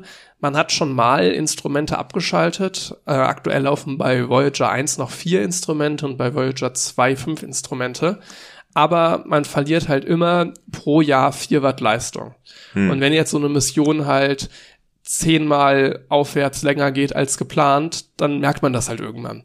Und sie haben sich jetzt überlegt, sie würden doch eigentlich noch gerne die Voyager-Sonden bis mindestens 2030 laufen lassen. Und jetzt ist natürlich die Frage, wie kriegt man das batterietechnisch hin? Und das heißt, sie Das heißt müssen batterietechnisch, plutoniumtechnisch. Plutoniumtechnik, ja, das ist eine Radionuklidbatterie, ne? Aber gut, ja, äh, also wie kriegt man das hin? Und die einzige Lösung ist halt, man muss mehr Systeme abschalten. Er hätte damals einfach einen größeren Block Plutonium da reinhauen Ja, sollen. ne? Also hätten, hätten die doch mal mitdenken können, dass wir jetzt 2022 da irgendwie ein Problem kriegen. Mensch. Einmal vorausblicken. ähm, naja, und deswegen müssen sie mehr Systeme abschalten. Und da haben sie sich auch zu entschieden, also die Entscheidung, hey, wir werden weitere Instrumente abschalten, die steht. Interessanterweise noch nicht genau, welche Instrumente es tatsächlich sein werden. Das ist die ja entscheidende Frage, die jetzt aktuell diskutiert wird. Aber ist insofern ganz interessant, weil man dadurch halt noch mal ähm, leider ein bisschen die, die Instrumente einschränkt, also die Forschungsrelevanz ein bisschen zurückfährt, dafür aber natürlich nochmal in weitere Gebiete vorstoßen kann. Das ist so ein bisschen der Trade, der da gemacht wird, für den sich jetzt bei Voyager entschieden wurde. Aber entdeckt man da noch irgendwas? Es ist eine gute Frage, ne? auf, auf was man jetzt hofft, dass man sagt bis 2030. Wir hatten ja jetzt gerade darüber gesprochen, dass innerhalb des Sonnensystems schon quasi nichts da ist im leeren Raum. Und wenn du da draußen bist, zwischen den Sonnensystemen, zwischen den Sternsystemen, da ist ja wirklich gar nichts. Ich, ich, ich bin auch ein bisschen da ratlos, wie es jetzt dazu kommt, dass man sich gesagt hat, das Ziel ist, die noch möglichst lange laufen zu Ich lassen. glaube, das ist so ein Prestige-Ding, oder? ich, ich wäre jetzt, wäre jetzt tatsächlich auch meine Vermutung gewesen, dass man sagt, die sind so ewig gelaufen und wir äh, finden jetzt wahrscheinlich eh nichts mehr, egal ob wir jetzt noch unsere Instrumente voll laufen lassen und dann früher äh, den Saft verlieren oder ob man halt sagt, wir fahren jetzt weiter und haben dann kaum noch Instrumente, um was zu entdecken. Aber wahrscheinlich hast du recht, dass man einfach sagt, äh, wir wollen dann noch die 50 Jahre knacken und das ist das, das Hauptziel, kann ich mir schon gut vorstellen. Ja, ich denke mal, das kann man dann groß feiern. Ähm, ich müsste jetzt echt nochmal nachgucken. Ich hatte gerade nochmal gegoogelt, aber das ist, glaube ich, eine längere Suche, die man da machen muss, was vielleicht noch so Ziele sind. Vielleicht habe ich irgendwas nicht auf dem Schirm, was man da draußen noch machen kann. Jedenfalls, ähm, Habe ich jetzt aber auch bei der Recherche dazu nichts explizit gelesen. Also ich habe auch nicht explizit nachgesucht, aber ich glaube, dass das wäre aufgetaucht. Jetzt noch Mhm. so. Also gut, sie werden bestimmt weitere Missionsziele definiert haben. Also irgendwas gibt's gibt's da ja immer. auf Wikipedia steht sogar, der Funkkontakt könnte bis 2036 bestehen bleiben. Das wäre schon, schon krass, ne? Ja. Gut, der Funkkontakt wäre wahrscheinlich dann das letzte Instrument, was du abschaltest, ne? Wenn du keinen Funkkontakt mehr hast, ist das Ding de facto tot. Ähm, naja, bin ich auf jeden Fall mehr sehr gespannt, wie lange das letztendlich durchhält. Es, wird auch beschrieben als Langzeitexperiment mittlerweile nur noch als, äh, naja, Ja, ja als, mehr ist es als, wahrscheinlich auch als wirklich nicht. Prestige. Ja. Ja. Ähm, genau. Kommen wir zu meinem letzten, zu meiner letzten Kurzmeldung. Da habe ich was mitgebracht, äh, was mal nicht in die Richtung Technik geht. Wissenschaft machen wir eigentlich immer, aber Technik ist meistens auch mit dabei und diesmal ist es einfach nur ein Wissenschaftsthema. Und das war ein Artikel, den ich gelesen habe, der so eklig war, dass ich dieses Wissen teilen musste, damit ich nicht der Einzige bin, der durch dieses Ah, Wissen freue ich, da freu beeinflusst ich, ist. da freu ich mich drauf. Es geht um Haarbalgmilben. Äh, Haarbalgmilben sind ähm, kleine achtbeinige Wesen, 0,3 Millimeter groß, also wirklich klein. Die siehst du auch so erstmal nicht mit bloßem Auge. Und die leben in unseren Gesichtern und auf unseren Brustwarzen.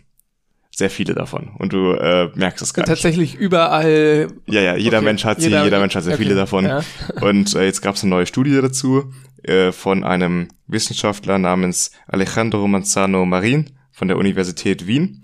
Und seine Forschungsgruppe hat sich da sehr detailliert diese Wesen mal angeschaut und zu denen geforscht. Und die Überschrift war, dass diese Haarbalgmilben bald eine dauerhafte Existenz mit uns eingehen können. Oder eingehen werden. Ähm, das, also bisher war sie halt eher in so einem parasitären Verhältnis zu uns, dass sie sich halt ähm, zum Beispiel von dem Talg, der aus Poren kommt, ernähren und da halt parasitär leben. Aber mittlerweile sind sie derart eng mit uns verwoben, dass sie sich auf dem Weg befinden, zu echten Symbionten zu werden mit uns, dass sie halt so eine Verbindung eingehen. Ähm, genau. Dafür haben sie eine DNA-Analyse angefertigt. Und als Folge von sehr langer Inzucht und Isolation dieser Wesen äh, sind im Laufe der Zeit immer mehr Gene. Das klingt schon super. das fängt schon super an. Sehr viel Inzucht und Isolation. Wunderbar. Schauen wir mal, was bei Im Laufe rauskommt. der Zeit sind immer mehr Gene und Zellen abgeschafft worden bei diesen Wesen, sodass sie quasi auf so einem Minimum der eigenen Überlebensfähigkeit laufen und sehr, sehr von uns abhängig sind. Die nisten sich dann halt in Poren und in Haarwurzeln und sowas ein und ähm, außerhalb könnten sie auch gar nicht mehr überleben, dazu sind sie gar nicht mehr in der Lage. Ähm, also es ist schon bereits jetzt ein deutlich reduzierter Organismus. Sie ernähren sich, wie gesagt, ähm, von Talg aus den Poren. Und jetzt kommt das ein bisschen weirde. Jetzt erst. Ja, jetzt erst ist klar. Also sie haben dazu nochmal geforscht. Besonders sind sie nachts aktiv. Geweckt werden sie vom Melatonin des Körpers. Also wenn dein Körper Melatonin ausschüttet, wenn du müde wirst und einschläfst, dann werden die Dinger wach. Und dann bewegen sie sich zwischen den Follikeln auf deiner Haut hin und her, also zwischen den Haarwurzeln und Poren und suchen nach Paarungspartnern. Weitere Fun Facts. außerdem, bitte. außerdem konnte in der Studie nachgewiesen werden, dass die Milben entgegen regelmäßig vorgetragener Annahmen sehr wohl einen Anus besitzen. Es war nämlich oftmals jetzt angenommen worden zuletzt, dass die Dinger gar nicht mehr ihre Verdauungsprodukte ausscheiden, sondern bis zum Leben in sich drin behalten und dann damit sterben und sich dann auflösen. Das heißt, du willst mir sagen, dass sobald ich einschlafe, Milben auf mich draufkacken. draufkacken, Sex haben, alles Mögliche und eine Party schmeißen. Ähm, bei der Paarung, das haben sie auch noch mal ein bisschen untersucht, befindet sich das Männchen immer unter dem Weibchen interessanterweise und beide halten sich an dem menschlichen Härchen fest. Den Gedanken kannst du jetzt mal Kannst, du- einsingen kannst so lassen. einen schönen Comic draus machen. Das Ja. ist, das ist so ein bisschen Toy Story, aber äh, so immer wenn der Mensch einschläft, dann fangen an, die Milben aufzuwachen. Also Key-Faktoren, die man mitnehmen kann. Sie ähm, entwickeln sich zum Symbionten, sind ein sehr reduzierter Organismus. Voll die gute Love der Forward Story. Boah, stimmt, das ist so ein bisschen ähm, komödiantisch aufzuarbeiten, ja. Ähm, sie haben sehr wohl einen Anus, auch wenn man das nicht unbedingt erwartet hat, und sie haben Sex, wenn du schläfst. Super, es ist wirklich großartig und jetzt habt ihr dieses Wissen auch und ich kann äh, nicht als einziger Mensch damit rumlaufen. Da sind wir wieder ein bisschen schlauer geworden. Ja, Dinge, die ich schon immer mal wissen wollte. Danke dafür. Großartig. Ähm, zum, zum Abschluss habe ich noch, noch ein, ähm, ja, weniger ekliges Thema. ähm, ist jetzt, ist jetzt ein harter Break, ne? Aber gut. Naja, das war ein kurzer Einwurf von mir, der mal nicht so technisch war.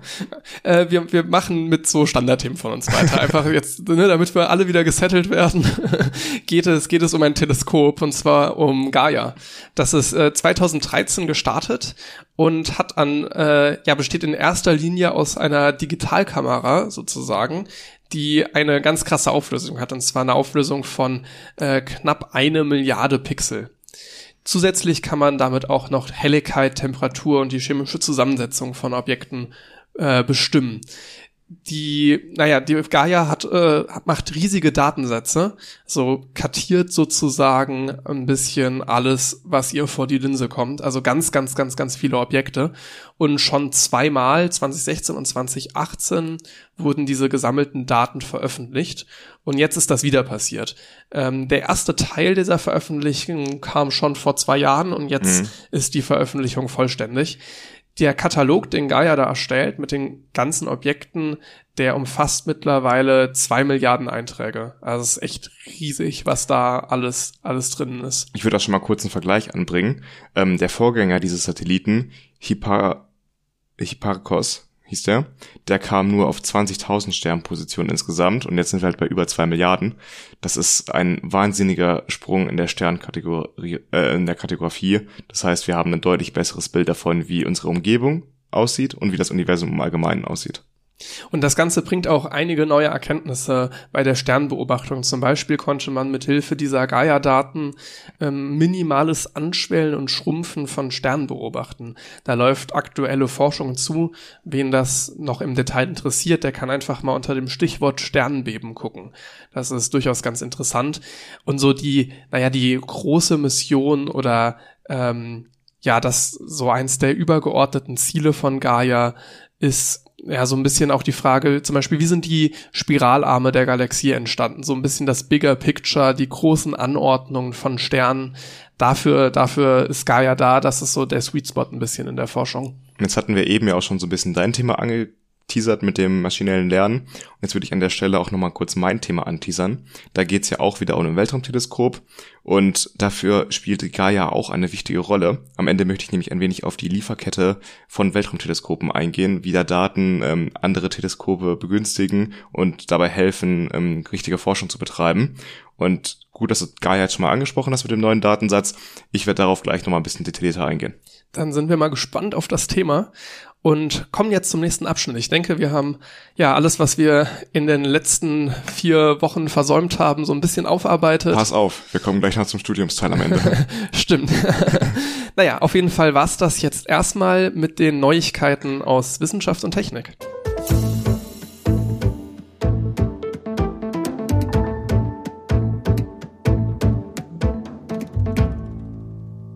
Wir kommen zum ersten Hauptthema dieser Folge. Und zwar, wie eben schon ein bisschen angeteasert, geht es um maschinelles Lernen. Das ist ein Thema, was mich jetzt ein bisschen begleitet hat in meinem Institutsprojekt, wo wir auch immer wieder am Ende drüber geredet haben.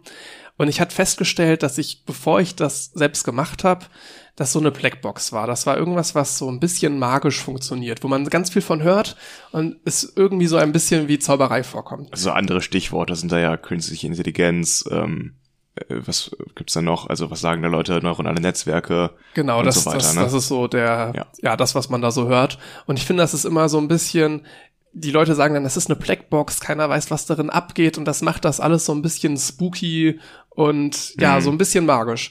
Und ich hatte mir jetzt für das Thema vorgenommen, mal ja so ein bisschen das Ganze zu entzaubern und ein bisschen zu zeigen, was dahinter steckt. Aber Max, ein Zauberer verrät nicht seine Tricks.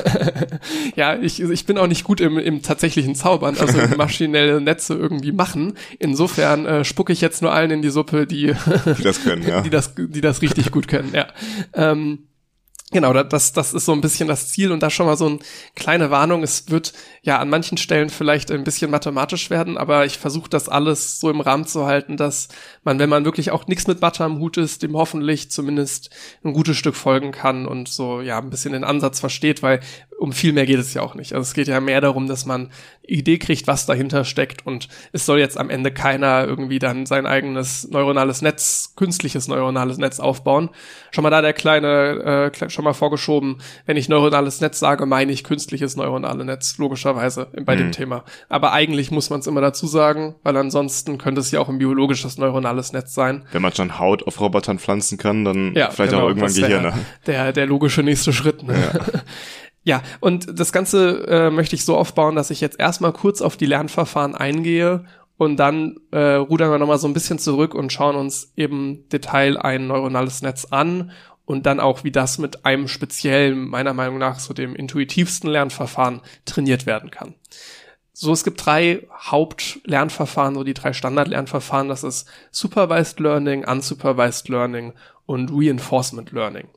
Beim Supervised Learning, das bedeutet so viel wie überwachtes Lernen, ist so ein bisschen das, was straightforward geht. Man hat Inputs, die man an das neuronale Netz anlegt, was wir genau darunter verstehen, dazu später mehr, und man kennt den richtigen Output. Und dann kann man am Ende dem Netz sagen, ob den Output, den es erzeugt hat, ob das dem richtigen Output entspricht.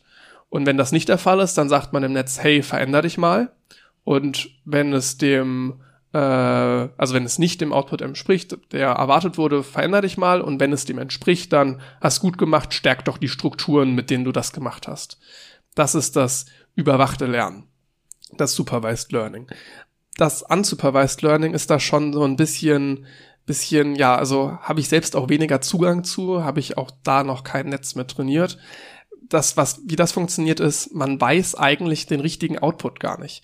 Man gibt dem Netz nur ganz, ganz viele Rohdaten zum Trainieren, sagt ihm aber nie, ob es etwas richtig oder falsch am Ausgang hat. Das wirkt erstmal total unintuitiv, weil wie soll das denn so irgendwas dazulernen?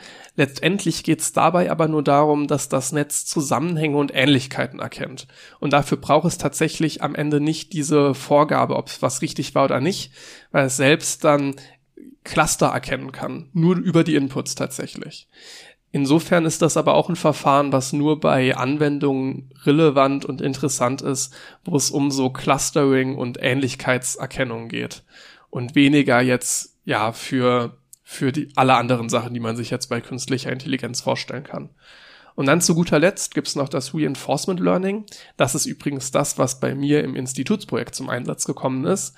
Ähm, da ist der Ansatz ein bisschen die künstliche Intelligenz beziehungsweise das neuronale Netz darf sich erstmal einfach austoben und kriegt dann gesagt, ob es etwas gut oder falsch, ob es etwas gut oder schlecht gemacht hat. Also bei der ersten Methode hatten wir ja dieses äh, richtig und was kam raus. Hier haben wir gut und schlecht. Das ist ein doch ein großer Unterschied, ähm, weil hier arbeitet man häufig dann mit Hilfe von Simulatoren, wo man ja nicht wirklich nicht sagen kann, das hättest du jetzt in der Sekunde machen müssen. Also jetzt als Beispiel beim Supervised Learning möchte ich da die Linienverfolgung machen, die ich im Institutsprojekt umsetze. Da würde ich ja einen Input geben und dann sagen, den Output, der wäre jetzt perfekt und mal schauen, was er macht und dann quasi die Differenz irgendwie dem Netz weitergeben.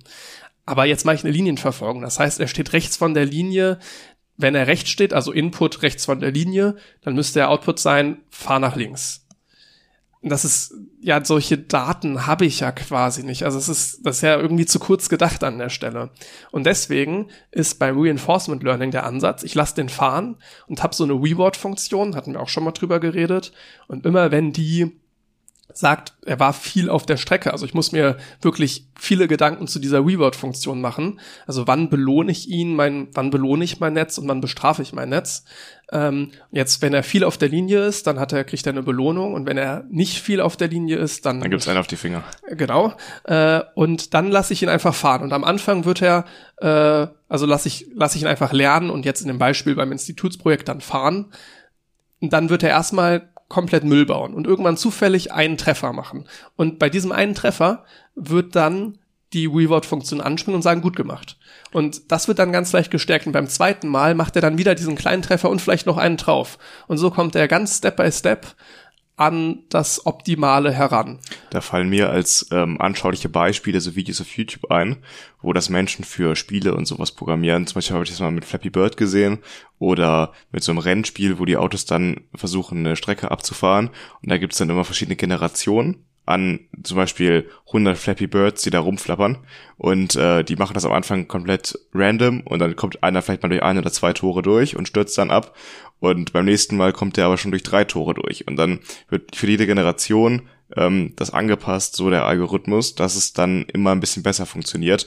Und die Erfolge aus den letzten Generationen werden quasi übernommen und die Misserfolge rausgestrichen. Und dadurch bekommt man halt sehr, sehr gut funktionierende ähm, Algorithmen für dieses spezielle Problem. Tatsächlich, genau, das ist das, was ich im Institutsprojekt mache. Das äh, heißt, ich habe wirklich so eine Population an neuronalen Netzen, die ich dann alle teste. Äh, desto höher ich die mache, desto besser gilt nicht ganz, aber ist jetzt erstmal das Intuitive, also in gewissen Grenzen gilt das. Und dann behalte ich immer die besten und mach an den anhand der besten meine neue Population und irgendwann so werden so werden die dann immer besser. Ähm, ja, das ist das Reinforcement. Natürliche Selektion, wenn du so willst. Ja, das, das ist genau für sowas geeignet, wie jetzt deine, deine Beispiele da. Angenommen, ich würde jetzt eine Bilderkennung machen. Da wäre das wiederum nicht geeignet, weil da wüsste ich ja quasi, was ist mein richtiger Output und was war mein Input. Mhm. Da wäre jetzt diese Art des Lernens nicht, nicht geeignet.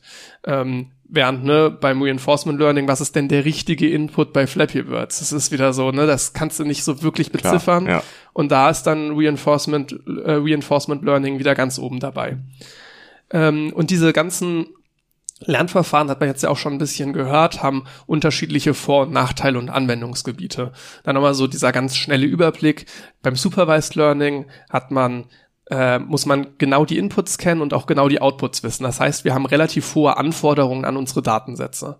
Beim Unsupervised Learning haben wir weniger hohe Anforderungen an die Datensätze. Ähm, in der Praxis benötigt man aber deutlich, deutlich mehr Daten als beim Supervised Learning. Und beim Reinforcement Learning haben wir jetzt erstmal überhaupt nicht so eine Datenbasis in der Hinsicht, aber wir haben die Arbeit, dass wir so eine Reward-Funktion brauchen und wir müssen uns irgendwie überlegen, wie wir jetzt iterativ das ganz häufig machen. Das insofern wird dann häufig auf Simulatoren zurückgegriffen. Wenn ich jetzt irgendwie ja, ich muss das Ganze ja in möglichst schneller Zeit abs abspielen. Das heißt, wenn ich jetzt irgendwie ein Flappy Birds Training da machen möchte, dann kann ich mir halt 1000 Handys kaufen oder ich überlege, wie ich vielleicht auf einem Handy 30 mal Flappy Bird gleichzeitig laufen lassen kann. Wäre die deutlich effizientere Methode das sind so die Probleme, die man beim Reinforcement Learning hat. Worauf ich jetzt einen genaueren Blick werfen möchte, ist auf das Supervised Learning, was jetzt die Anwendung wäre jetzt zum Beispiel Bilderkennung. Also ich werde, wenn ich jetzt hier Beispiele aufgreife, so das Beispiel Bilderkennung machen, weil ich finde, das ist immer so was recht naheliegendes für ja, künstliche klar. Intelligenzen. Ja. Aber das heißt, es geht jetzt hauptsächlich darum, wir trainieren, indem wir Inputs anlegen, wo wir wissen, was der Output sein soll und dann gucken, was macht das Netz denn? Also was hat es gemacht und was hätte es sein sollen? Das ist ja auch so eine Sache, die uns Menschen sehr leicht fällt. Wir können ein Bild von einem Hai im Wasser halt irgendwie relativ schnell erkennen. Wir können sagen, jo, das ist ein Hai. Aber woran wir das jetzt erkannt haben, dass da irgendwie ein spezielles Tier oder so auf dem Bild zu sehen ist, können wir manchmal gar nicht so genau sagen. Und was ist denn überhaupt ein Tier? Also was ist denn ein Affe? Was ist denn ein Pferd? Ähm, es gibt so viele verschiedene Pferde in ganz vielen verschiedenen Farben und äh, Formen und und in unterschiedlichen Positionen. Genau, ne? dann sitzt es. Wir haben trotzdem diese Idee von einem Pferd im Kopf und können das sofort anwenden darauf und wissen, okay, das ist ein Pferd. Und diese Idee kommt uns in den Kopf, wenn wir sowas sehen. Und wie können wir denn einem Computer unsere Idee von einem Pferd übertragen, was es dann anwenden kann, auf ein komplett neues Bild und dann sagen kann auch, aha, da kommt mir die Idee von diesem Pferd, wenn ich dieses Bild sehe. Und das von uns Menschen zu übertragen auf die Maschine, ist halt der Arbeitsaufwand, den man dann betreiben muss. Und das ist wirklich auch nur aktuell zuverlässig möglich mit künstlicher Intelligenz. Also ja. und so eine Bilderkennung funktioniert genau, genau darüber. Ja, wie, wie startet man erstmal? Also so das Grundkonzept, ähm, werden die meisten bestimmt schon gehört haben, ne, bei so einem neuronalen Netz, bei einem künstlichen neuronalen Netz wurde sich am neuronalen Netz in Gehirn orientiert, auch wenn es natürlich da ganz, ganz wesentliche Unterschiede gibt. Ich werde in ähm, als Bild aktuell vom Podcast, also wenn ihr einen ähm, guten Podcast-Player benutzt, Spotify kann das leider nicht, äh, könnt ihr jetzt ein Bild von einem neuronalen Netz sehen. Ganz, ganz stark vereinfacht, ein ganz, ganz kleines. Ähm, ich werde das auch nochmal so versuchen zu beschreiben, aber das ist dann ja wirklich das der Basic, was man, was man verstehen sollte. Und zwar haben wir bei jedem neuronalen Netz Inputs ich finde, das kann man sich dann immer gut wie so Kreise untereinander in einer Spalte vorstellen. Das sind Inputs, da werden jetzt Sachen angelegt. Zum Beispiel Pixeldaten vom Bild. Der erste Pixel, der zweite Pixel, der dritte Pixel, alle untereinander Inputs. Jetzt kommen wir zu dem ersten Layer. Also das sagt man dann, manche sagen auch Hidden Layer dazu. Das ist quasi die zweite Stufe. Da haben wir jetzt wieder eine beliebige Anzahl, schon eine feste, aber eine beliebige Anzahl an weiteren Kreisen, die genauso aussehen wie die Inputs erstmal. Und jetzt sind von den Inputs, jeder Input ist mit jedem Kreis von dem anderen Layer verbunden. Untereinander, innerhalb des Layers, innerhalb der Inputs sind die nicht verbunden. Aber von dem Input ist jeder Kreis mit dem ersten Kreis von dem Hidden Layer verbunden und jeder Input ist mit dem zweiten Kreis von dem Hidden Layer verbunden. Und so geht das weiter. Jetzt gibt's in der unter Umständen gibt's dann jetzt noch einen zweiten Hidden Layer. Da ist wieder von dem ersten Hidden Layer jeder Kreis mit dem von dem zweiten Hidden Layer verbunden. Und so geht das weiter, bis wir zu den Outputs kommen. Bei dem Outputs kann man sich sehen, auch wieder als Kreise einfach vorstellen, die jetzt mit dem letzten Hidden Layer wieder alle verbunden sind. Ist alles miteinander verbunden, außer innerhalb eines Layers. Das ist so der relativ simple, wenn man ein Bild dazu sieht, versteht man es eigentlich direkt, der Grundaufbau davon. All diese Verbindungen, die ich jetzt genannt habe, die haben unterschiedliche Gewichtungen. Das sind die Gewichte und die sind das wirklich Wesentliche daran. Diese Kreise sind eigentlich nur die Knotenpunkte.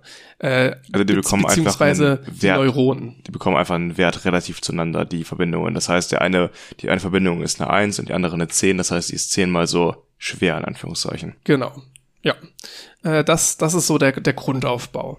Und jetzt schauen wir uns das Prinzip der Backpropagation an, weil wir wollen jetzt diese Gewichte so verändern, dass sie letztendlich zu richtigen Ergebnissen führen. Also wir legen jetzt etwas beim Input an.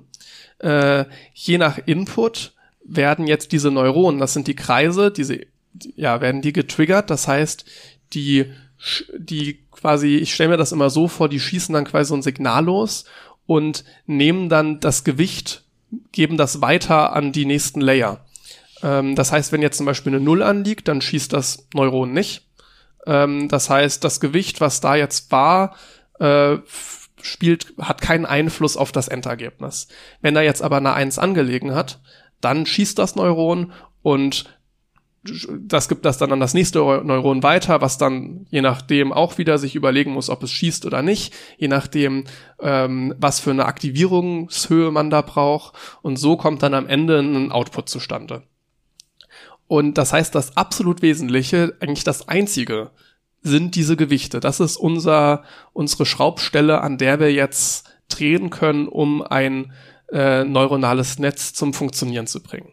Und die Frage ist jetzt natürlich, bei großen neuronalen Netzen können das über Tausende, Zehntausende, Hunderttausende Gewichte sein. Wie kommen wir jetzt auch nur ansatzweise daran, die irgendwie festzulegen? Und das funktioniert über dieses Prinzip Eingabemuster anlesen, äh, gewünschte Ausgabe mit der tatsächlichen Ausgabe vergleichen und anhand des Fehlers die Gewichtung ändern. Das klingt jetzt einfach, in der Praxis steckt da allerdings viel Mathematik hinter. Weil, ne, so wie, ja, also wie der letzte Punkt ist ja, ne, anhand des Fehlers die Gewichtung ändern. Naja, ich kriege am Ende, also wo, wo setze ich denn da bitte an? Und da möchte ich auch noch mal einen genaueren Blick drauf werfen. Und zwar braucht man eine sogenannte Cost Function oder auch Lost Function. Äh, das können unterschiedliche sein. So ein bisschen der Standard ist der Mean Squared Error. Das heißt, durchschnittlicher Fehler zum Quadrat. Und ich hatte ja eben in dieser Kurzzusammenfassung gesagt, gewünschte Ausgabe mit tatsächlicher Ausgabe vergleichen. Und genau das machen wir. Angenommen, ich habe jetzt eine Farberkennung. Ich möchte quasi sagen, ist in einem Bild grün dominant. Ja oder nein. Also wir haben eine ganz simple Ausgabe, die uns einfach nur Ja oder Nein gibt. Eins oder Null. Quasi. Wir haben nur einen Output-Neuron und das soll eins sein, wenn es grün erkennt und null, wenn es nicht grün erkennt. Und jetzt äh, würde ich etwas anlegen, was zum Beispiel grün zeigt und dann erwarte ich, dass eine Eins rauskommt. Wenn jetzt allerdings nur Null rauskommt, dann ist mein neuronales Netz noch nicht gut und jetzt würde ich den Mean Squared Error berechnen, indem ich mein Ergebnis, in dem Fall die Null, minus mein erwartetes Ergebnis, ich hatte eigentlich ein grünes Bild angelegt, die Eins, ähm, rechne, 0 minus 1 ist dann minus 1 und das quadriere. Das heißt, dann kommt 1 raus. Ist jetzt bei dem Beispiel relativ simpel. Das heißt, mein Mean Squared Error wäre jetzt in dem Fall 1. Wenn ich mehrere Outputs habe, addiere ich die einfach alle. Also ich mache bei für jeden Output, ich könnte jetzt zum Beispiel eine Farberkennung machen, wo ich sage, wenn der, wenn das Bild rot ist, dann soll mein erster Output eins sein und der Rest null. Wenn mein Bild grün ist, soll mein zweiter Output eins sein. Kann ich jetzt, ne, wenn ich jetzt was Grünes anlege, dann erwarte ich ja, dass alle null sind, bis auf der eine. Das heißt, ich rechne jetzt für jeden, für jeden äh, Output quasi das Erwartete, beziehungsweise das, was ich habe, minus das Erwartete und quadriere das Ganze. Und dann addiere ich alle Outputs auf. Das ist dann der Mean Squared Error. Da kommt am Ende eine Zahl raus. Mit der Zahl selber kann ich jetzt nur sagen, ist mein Netz gut oder schlecht, wenn die Zahl möglichst gering ist. Na, wenn die sehr gering ist, dann ist mein Netz gut. Wenn die sehr, sehr hoch ist, dann ist mein Netz schlecht. Aber bringt mir jetzt erstmal nicht viel, um die Kantengewichte anzupassen. Deswegen lassen wir das Ganze mit Variablen stehen. Also wir rechnen nicht wirklich diesen Wert aus, sondern wir betrachten diesen Mean Squared Error als Formel. Also einfach die Summe aller Ergebnisse minus die erwarteten Ergebnisse zum Quadrat. Das ist die, die Formel. Ähm, und jetzt sage ich natürlich immer Ergebnisse. Man kann diese Formel auch noch deutlich komplexer aufschreiben, indem man sich jetzt überlegt, wie werden denn eigentlich die Ergebnisse berechnet? Das funktioniert ja über die einzelnen Gewichte, die miteinander multipliziert werden. Das funktioniert dann über Matrixmultiplikationen. Möchte ich jetzt nicht im Detail drauf eingehen, aber letztendlich hängt ja mein Ergebnis von den Gewichten ab. Und das, wenn ich erstmal was angelegt habe, kann ich äh, das, das ausrechnen. Das heißt, meine Ergebnisse sind in Abhängigkeit der Gewichte. Das ist das Entscheidende hier. Das heißt, ich habe eine Fehlerfunktion, die eigentlich als einzige Variable noch die gesamt alle Gewichte drinstehen hat. Super viele. Und jetzt kommen wir eigentlich zu dem Entscheidenden, und zwar zu dem Gradientenverfahren oder Gradient Descent, Gradientenabstiegsverfahren. Und zwar, wir haben die Fehlerfunktion in Abhängigkeit der Kantengewichte und die wollen wir minimieren. Ne, unser Fehler soll ja möglichst gering sein. Insofern soll diese Funktion, ja, soll die Funktion minimiert werden. Und man kennt es, ähm, man kennt es ähm, aus der Schule durch die Ableitung. Wenn wir eine Funktion haben, können wir die Ableitung davon bilden und die gibt uns die Änderung an. Und es gibt ein Äquivalent dazu im dreidimensionalen, und zwar den Gradienten. Was äh, im, im, ja, im, in der Schule dass, dass in der Schule äh, die Ableitung war, ist jetzt im dreidimensionalen der Gradient. Das heißt, der Gradient zeigt uns die Richtung des steilsten Abstiegs an. Und genau das ist letztendlich das, was wir uns zunutze machen. Äh, wenn wir den Gradienten bilden, das äh, würde ich jetzt auch nicht genau drauf eingehen. Das muss man, muss man ein bisschen, ein bisschen ableiten mit, mit Kettenregel und so weiter. Das ist nicht, nicht ganz so spaßig. Aber das Ergebnis, was wir da am Ende kriegen, das ist ein Vektor äh, obwohl wir da ja Matrizen drin hatten in unserer Rechnung. Ne? Wir hatten ja die Abhängigkeit von den, von den Kantengewichten und die sind in Matrizen, also wir hatten ja die Matrixmultiplikation und äh, das Ergebnis von dem Gradienten ist letztendlich ein Gewicht, ein Vektor und der ist genauso groß wie dieser Gewichtsvektor, beziehungsweise wenn ich jetzt mehrere Layer habe, auch eine Matrix, die dann genauso groß ist wie die Gewichtsmatrix. Und die möchte ich jetzt nach und nach minimieren. Das heißt, ich bilde diesen Gradienten, weiß also die Richtung des steilsten Abstiegs. Was ich jetzt mache, ist, ich gehe einfach in diese Richtung, weil dann wird's ja besser. Also meine Funktion wird ja kleiner. Das heißt, ich mache einen Schritt in die Richtung, die mir der Gradient vorgibt. Das heißt, ich multipliziere einfach das Ergebnis des Gradienten mit einem relativ kleinen Wert. Das ist dann die Lernrate oder auch Schrittweite. Und so komme ich ganz, ganz langsam in das Tal dieser dreidimensionalen Funktion, indem ich immer weiter meine Lernrate erhöhe, immer beziehungsweise immer iterativ da weitermache und schaue, wann es wieder ansteigt. Also wann war ich ganz unten, wann war ich im Tal. Und das ist letztendlich, wenn ich da ankomme, dann bin ich erstmal eigentlich fertig. Dann kann ich sagen, ich habe jetzt diese Funktion minimiert und nehme die Kantengewichte, die dabei rausgekommen sind und ähm, verwende die jetzt weiter. Training, erstmal Training für diese eine, für das eine angelegte Bild abgeschlossen. Und jetzt lege ich das nächste an und mache das genau das gleiche wieder und das ganz, ganz häufig. Und so komme ich immer weiter ins Tal für mehr Bilder. Die Fehlerfunktion wird immer weiter minimiert für unterschiedliche, für unterschiedliche Bilder, die ich angelegt habe. Und so komme ich am Ende zu einem möglichst guten Ergebnis. Ich glaube, das war jetzt recht viel. ja, es, es, der Disclaimer am Anfang war angebracht. Ja, auf jeden Fall. ähm, äh, ich würde mal kurz nachhaken. Ähm, du hast gerade gesagt, das ist dreidimensional. Das habe ich vielleicht kurz verpasst. Warum ist die Funktion dreidimensional? Ist sie nicht einfach allgemein mehrdimensional? Du hast, du hast vollkommen recht, ja. Also sie ist, sie ist äh, hochdimensional. Genau, man kann sich das ja dreidimensional mal vorstellen, dass man dann in so ein Tal reingeht, wo es ähm, ähm, der tiefste Punkt für diese Fehlerfunktion ist. Aber man muss dazu sagen, so ein Ding kann ja beliebig viele Dimensionen haben. Das ist dann halt nicht mehr so schön vorstellbar, mathematisch aber genauso gut möglich. Wir haben, wir haben unfassbar viele Unbekannte halt, ne, weil jeder, also wir minimieren ja nach dem Kantengewichten und das heißt, wir müssen die Kantengewichten in dem Moment variabel lassen ähm, und das bedeutet, dass wir naja, mit 10.000 Unbekannten in dem Moment den Gradienten bilden müssen. Ne, danach mhm. können wir natürlich einsetzen, was unser Input war und die, ja, ne, dann, dann haben wir nicht mehr das Problem. Und das ist dann natürlich auch diese ganze Matrix-Multiplikation, der Flaschenhals für diese Technologie, für diese Anwendung. Das muss natürlich erstmal ein PC berechnen können. Ähm, für uns Menschen absolut absurd, diese ganzen Berechnungen, die da angestellt werden. Aber selbst PCs kommen da irgendwann an ihre Grenzen und da werden dann halt große Rechner auch für verwendet, für große Datensätze. Und umso stärker die Rechenleistung ist, desto eher kann man ein gutes neuronales Netz dann aufbauen, weil man einfach mehr Schritte durchgehen kann ähm, für mehr Datensätze. Ja, das ist ein ganz interessanter Faktor, ne? dass man immer bei allem ja, immer wenn man ein künstliches neuronales Netz trainiert, hat man so die Abwägung, wie viel Zeit möchte ich investieren, wie viel Rechenpower habe ich zur Verfügung und wie gut muss das Netz werden. Und was ganz interessant ist, was mir vorher auch nicht klar war, nur weil ich ein Netz sehr, sehr lange trainiere, heißt es nicht unbedingt, dass es besser wird. Also am Anfang wird es natürlich besser, aber tatsächlich gibt es den Punkt, dass man dann übers Ziel hinausschießen kann. Also dass ab einem gewissen ab einem gewissen Zeitfaktor äh, mein Netz wieder schlechter wird. Okay. Das finde ich, finde ich sehr interessant. Weil die Fehlerfunktion nicht gut genug ist, oder? Ähm, ja, teilweise ist, also ich hatte da auch ein bisschen nachgefragt, weil ich das auch nicht ganz zu 100 Prozent verstehe, woran es dann liegt, dass das passiert. Es liegt wohl an den Lernraten, dass wir mit den Lernraten variieren und so teilweise über die Täler hinausschießen.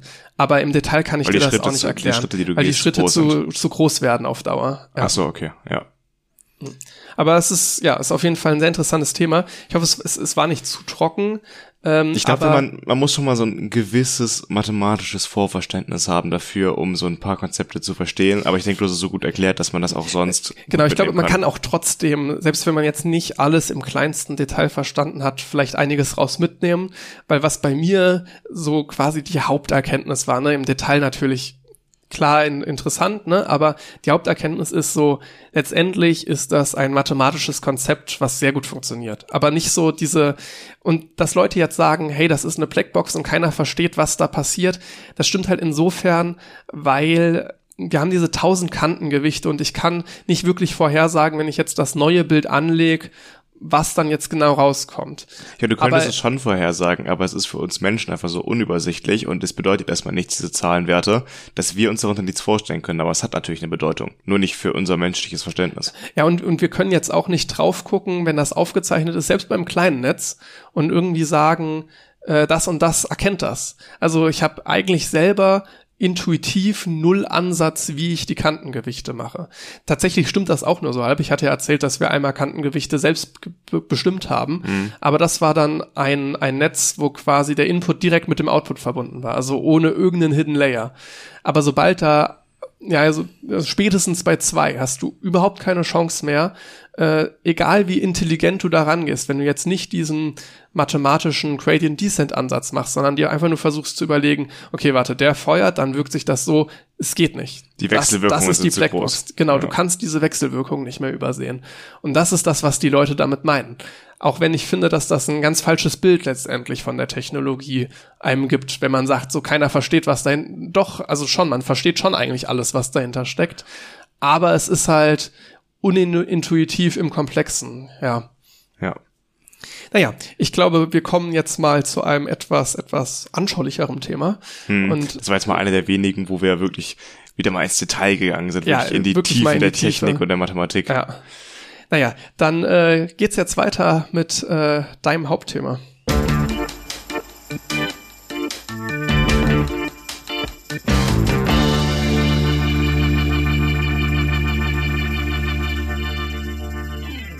Mein Thema ist wieder mal ein Weltraumteleskop. Es ist ja sowieso mein Thema generell. Ich habe ja auch diesen langen Einspieler über das James Webb Teleskop Anfang des Jahres gemacht.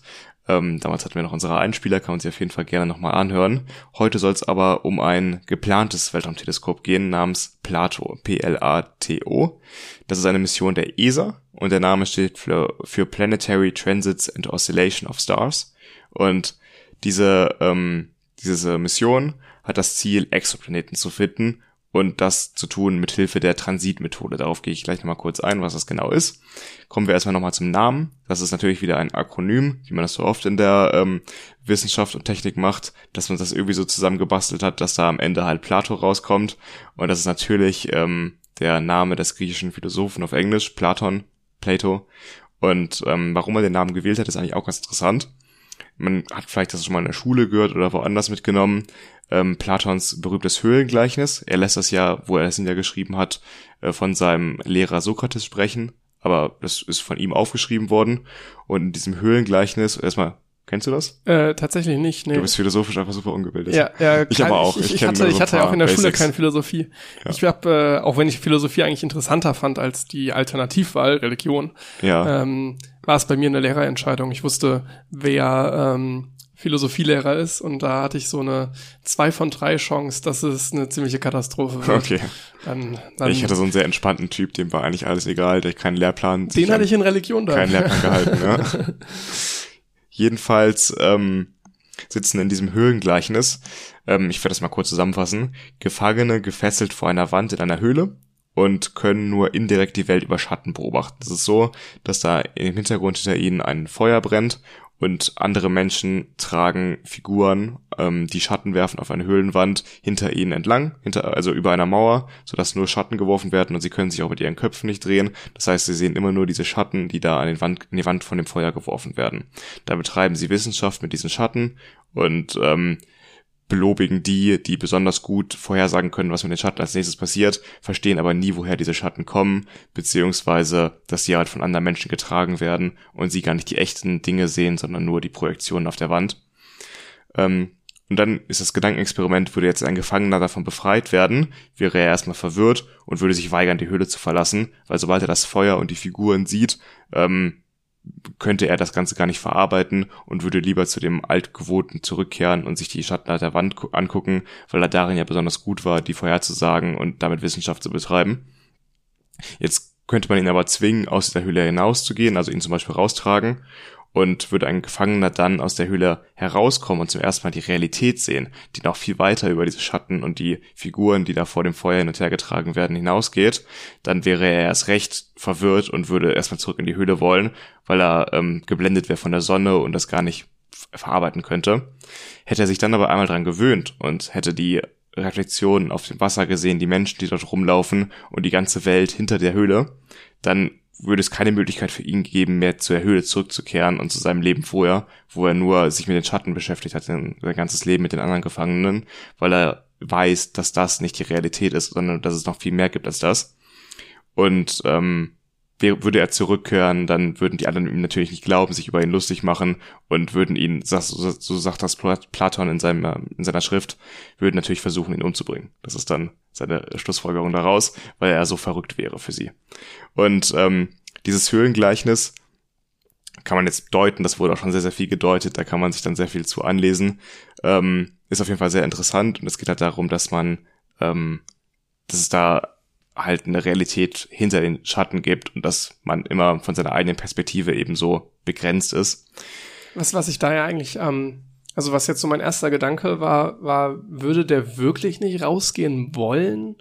Also das finde ich eigentlich eine interessante Frage. Würde es, oder ist es typabhängig oder kannst du sagen, so generell, also ja, wird auf irgendeiner psychischen Analyse basieren, oder? Ja, ich denke schon, dass es äh, einem Angst macht, wenn man Neues entdeckt, was das, das, das schon, man nicht kennt, aber was unvertraut ist. Ob das jetzt dazu führt, dass du nicht rausgehst. Also ich wäre bestimmt auch ängstlich dann in der Situation, aber also, keine Ahnung, ist jetzt natürlich ein, ein Gedankenexperiment, was jetzt sehr, sehr schwer ist, sich ja, da hineinzuversetzen, aber nur weil du ängstlich bist, heißt das ja nicht, dass du das dann nicht, nicht machst.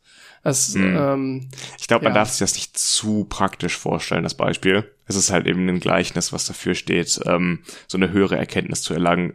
Ähm, Platon basiert das dann immer auch darauf, auf diesen philosophischen Lebensweg, wo man dann als der perfekte Philosoph herangebildet wird, um auch politische Führung und sowas zu übernehmen und halt dann von also eine höhere Erkenntnisstufe eben erreicht. Ne? Und das Gleichnis ist insofern halt relevant für diesen Satelliten oder diese Sonde, die da die Exoplaneten finden soll, als dass bei dieser Transitmethode nur indirekt Exoplaneten wahrgenommen werden oder festgestellt werden können. Wir können Exoplaneten in unseren Teleskopen, die wir haben, niemals direkt beobachten, weil dafür die Auflösung nicht hoch genug ist. Das Einzige, was wir machen können, ist zu beobachten, dass Sterne sich in regelmäßigen Abständen verdunkeln oder leicht um ihr eigenes Zentrum herumwackeln, weil ein Planet etwas an ihnen zerrt. Und diese indirekte Beobachtung ermöglicht uns dann, Rückschlüsse darauf zu ziehen, dass da ein Exoplanet existiert und auch, was für Eigenschaften der zu einem gewissen Grad hat. Mit einer gewissen Genauigkeit können wir das feststellen. Und ähm, das sind quasi die Schatten an der Wand und wir bewegen uns in die Richtung, diese Schatten ähm, zu überwinden und immer genauer zu verstehen, was da eigentlich los ist und die Realität zu entdecken. Und ähm, deswegen hat man sich dann diesen schönen Namen mit Platon ausgedacht, ihn da zu würdigen mit diesem einen, äh, mit dieser einen Sonde. Ähm, diese Mission wurde 2014 ausgewählt und erst gerade vor kurzer Zeit gab es eine Begutachtung der ESA, die diese Mission erfolgreich bestanden hat. Sie ist zeitlich sowie finanziell voll im Plan und soll dann 2026 ins All starten. Sind also noch ein paar Jahre Zeit, aber es gibt jetzt schon Hardware-Komponenten, die gefertigt werden für diese Mission. Das heißt, die ist auf einem guten Weg, dann auch wirklich umgesetzt zu werden. Ähm, Genau. Der Auftrag des Weltraumteleskops wird es sein, ähm, Tausende von Planeten außerhalb unseres Sonnensystems zu beschreiben. Und das hatte ich ja gerade schon kurz erwähnt. Das ist dann mit der Transitmethode, die da verwendet werden soll. Dafür werden dann die Sterne sowas äh, so aufgezeichnet, dass man die Lichtkurve von ihnen registriert und dann diese regelmäßigen Dips in den der Helligkeit wahrnimmt und damit auf einen Exoplaneten schließen kann. Das Teleskop verfügt dafür über 26 Kameras, die die Bahn ähm, der Exoplaneten ähm, dann beobachten sollen. Also ist es nun mal so, dass die Bahnen von Exoplaneten selten genau so liegen, dass wir sie von der Erde aus sehen können. Dafür muss man jetzt, wie man sich vorstellen kann, ähm, muss es genau so sein, dass wir von der Erde seitlich quasi auf dieses Sternensystem gucken und sehen, wie dieser Planet vor dem, vor der Sonne, beziehungsweise diesem anderen Stern, hervor, auftaucht und dann wieder dahinter verschwindet, so dass er sich leicht verdunkelt, wenn wir jetzt quasi senkrecht von oben da drauf gucken und dann der Planet drumherum sich bewegt um den Stern, dann sehen wir gar nichts von der Verdunklung und können dementsprechend den Exoplaneten noch gar nicht feststellen. Ähm, genau, deswegen ist naturgemäß die Ausbeute relativ gering und wir müssen sehr, sehr viele Sterne beobachten, um viele Exoplaneten zu finden. Ähm, dafür helfen diese 26 Kameras.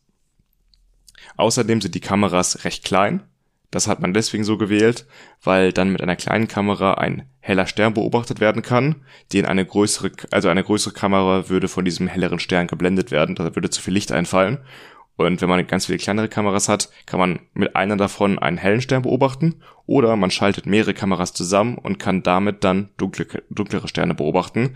Es lässt, lassen sich bis zu 24 Kameras zusammen addieren, sodass man mit den Beobachtungsdaten aus diesen 24 Kameras sehr, sehr dunkle Sterne auch untersuchen kann auf Exoplaneten. Ähm, innerhalb des Blickfelds von Plato wird es bis zu 130.000 Sterne geben. Das Blickfeld wird etwa so groß sein wie der große Wagen am Himmel. Das kann man sich als ähm, Dimension etwa so vorstellen. Und dabei wird man wohl so 15.000 der hellsten und interessantesten Sterne voll charakterisieren und insgesamt etwa 130.000 Sterne erfassen. Ähm, die Daten dafür, wo diese Sterne sind, das hatten wir in dieser Folge auch schon erwähnt. Die kommen aus einer Liste mit sehr vielen Sterndaten ähm, von dem Teleskop Gaia. Das hatten wir kurz in den Kurzmeldungen erwähnt. Und die Gaia-Mission hat, wie gesagt, bereits über zwei Milliarden Sterne kartografiert und hat ihre Position im, in unserer Galaxie oder im Universum allgemein festgelegt. Das gelingt über eine Technik oder eine Methode, die heißt Parallaxe. Das kann jeder sich mal vorstellen. Einfach den Daumen vors Gesicht halten und ein Auge zumachen und das andere auf und dann wechseln. Das andere Auge aufmachen und das ähm, Auge, was eben noch auf war, zu. Dann springt der Daumen so leicht hin und her. Und das gleiche Prinzip gibt's auch, wenn man sich anguckt, dass die Erde in der einen Jahreshälfte auf der einen Seite von der Sonne ist und in der anderen Jahreshälfte auf der anderen Seite von unserer Sonne.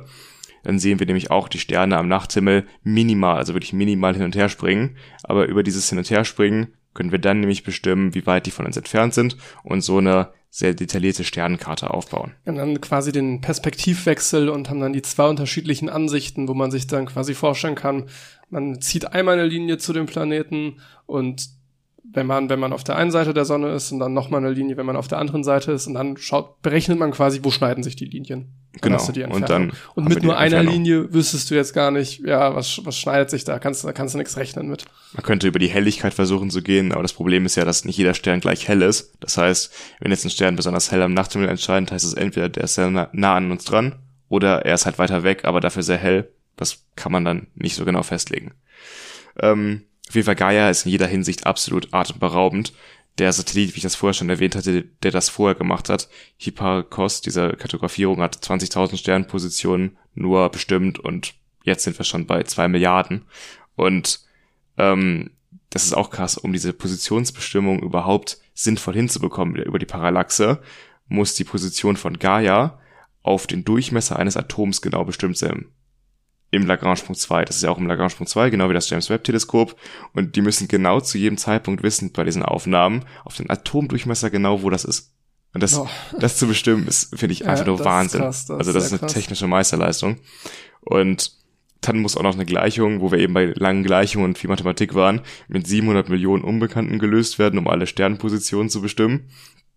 Und das sind insgesamt 86 Terabyte an Daten, die dann für diese zwei Milliarden Sternpositionen bereinigt wurden, aufbereitet wurden und jetzt gerade erst wieder präsentiert wurden.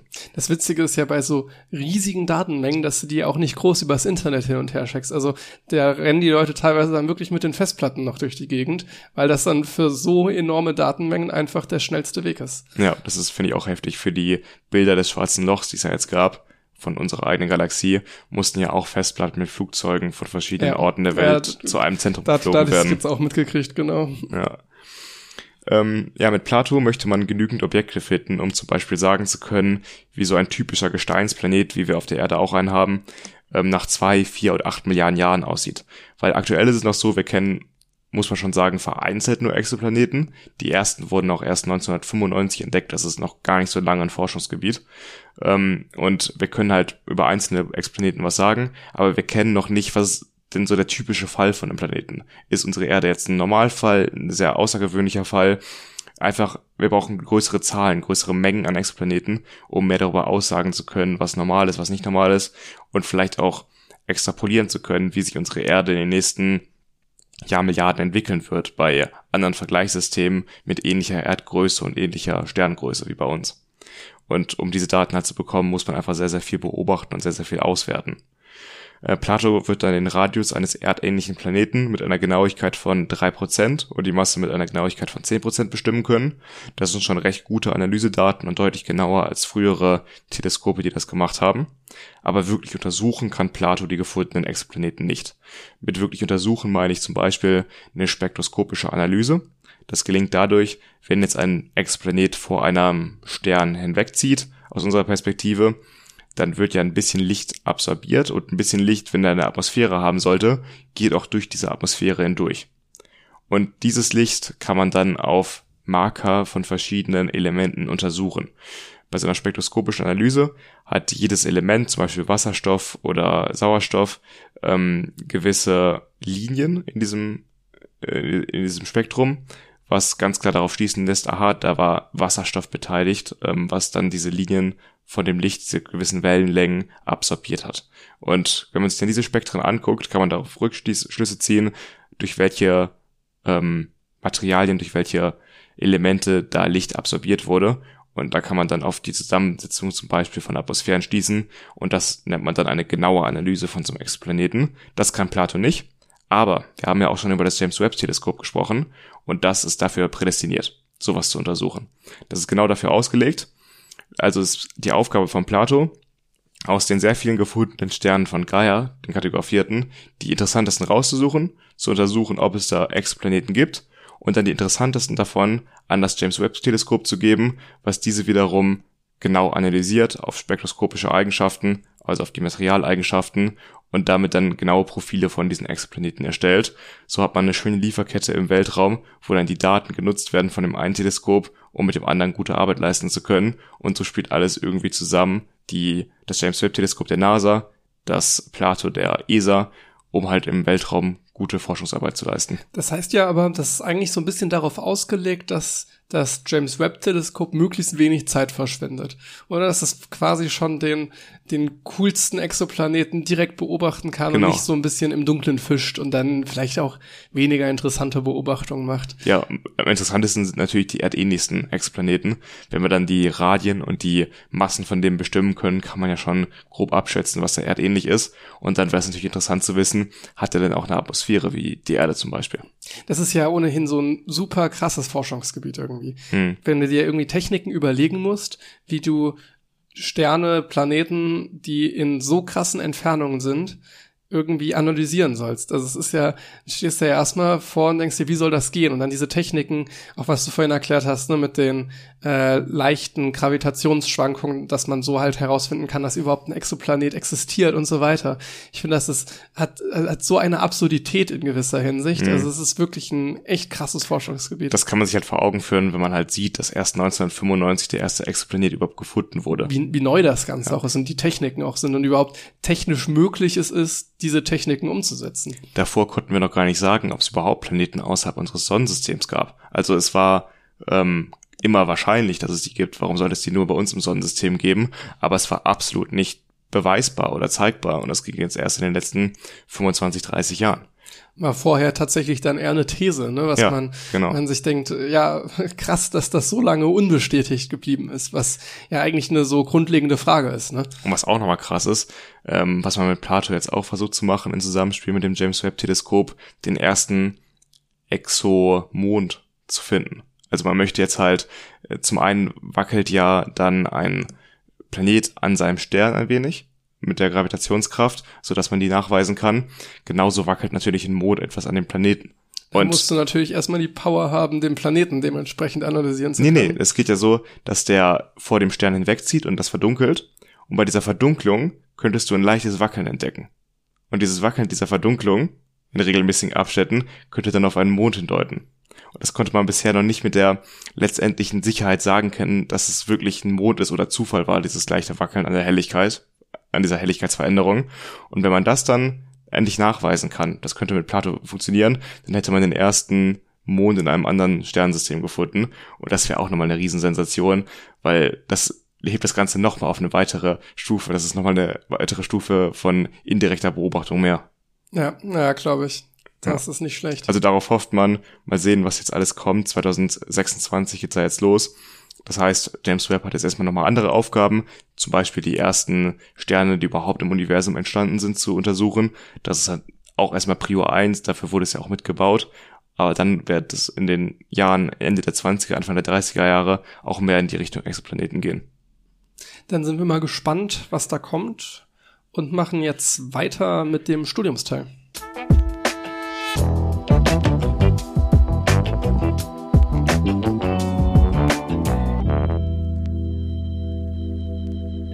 Bei mir ist erstaunlich wenig im Studium passiert. Äh, es könnte daran liegen, dass ich zwei Wochen lang im Bett war und nichts gemacht habe. Aber ich bin mir nicht ganz sicher. Also. Machst du sonst was für die Uni?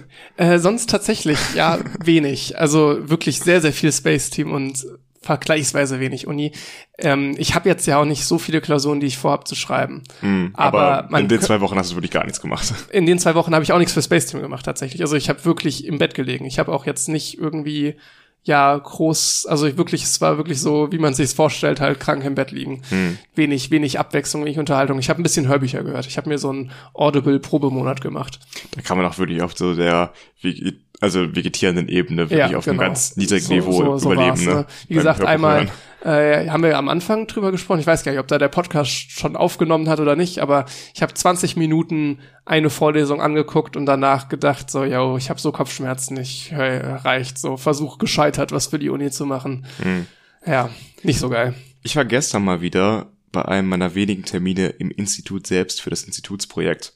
Da hatte ich ja schon mal erzählt, dass wir da Antennen aufbauen und vermessen wollen.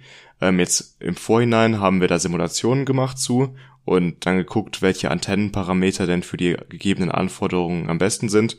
Die Anforderung war, eine Antenne für 2,1 Gigahertz zu bauen, die dann einen Reflexionsfaktor von unter minus 10 Dezibel hat. Reflexionsfaktor ist ja, wenn du Spannung und Leistung in der Antenne reingibst, dann sollte die natürlich ideal komplett an die Umgebung abgegeben werden. Das tut sie nicht immer. Ein bisschen von der Leistung wird immer reflektiert zu einem gewissen Grad und das gibt der Reflexionsfaktor an und da soll man halt gewisse Schwellenwerte nicht überschreiten, weil sonst ist die Antenne selbst einfach ineffektiv und das kann auch irgendwann zu Problemen führen beim Generator, wenn da zu viel Leistung halt zurückgeworfen wird. Und genau diese Parameter mussten wir dann halt erreichen indem wir unsere Bauteile genauso anordnen. Das war jetzt kein Lego in dem Sinne, aber so andere Klemmbausteine, mit denen man ähm, so Antennen aufbauen kann. Die meinten auch so ein Kast kostet irgendwie 5000 Euro. Also wieder so eine Spezialeinfertigung, die super teuer ist.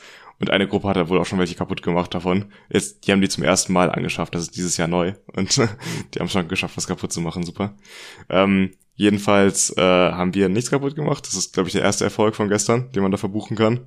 Und haben dann die Antennen vermessen die waren dann im Endeffekt doch ein bisschen anders als die, ähm, die wir simuliert haben. Aber das ist ja immer so, dass die Simulation, die wir da in MATLAB, so einer Software gemacht haben, nicht mit der Realität immer übereinstimmen. Da gibt es so viele Parameter, die man in so einer Simulation nicht berücksichtigt. Aber so die grobe Richtung hat gestimmt.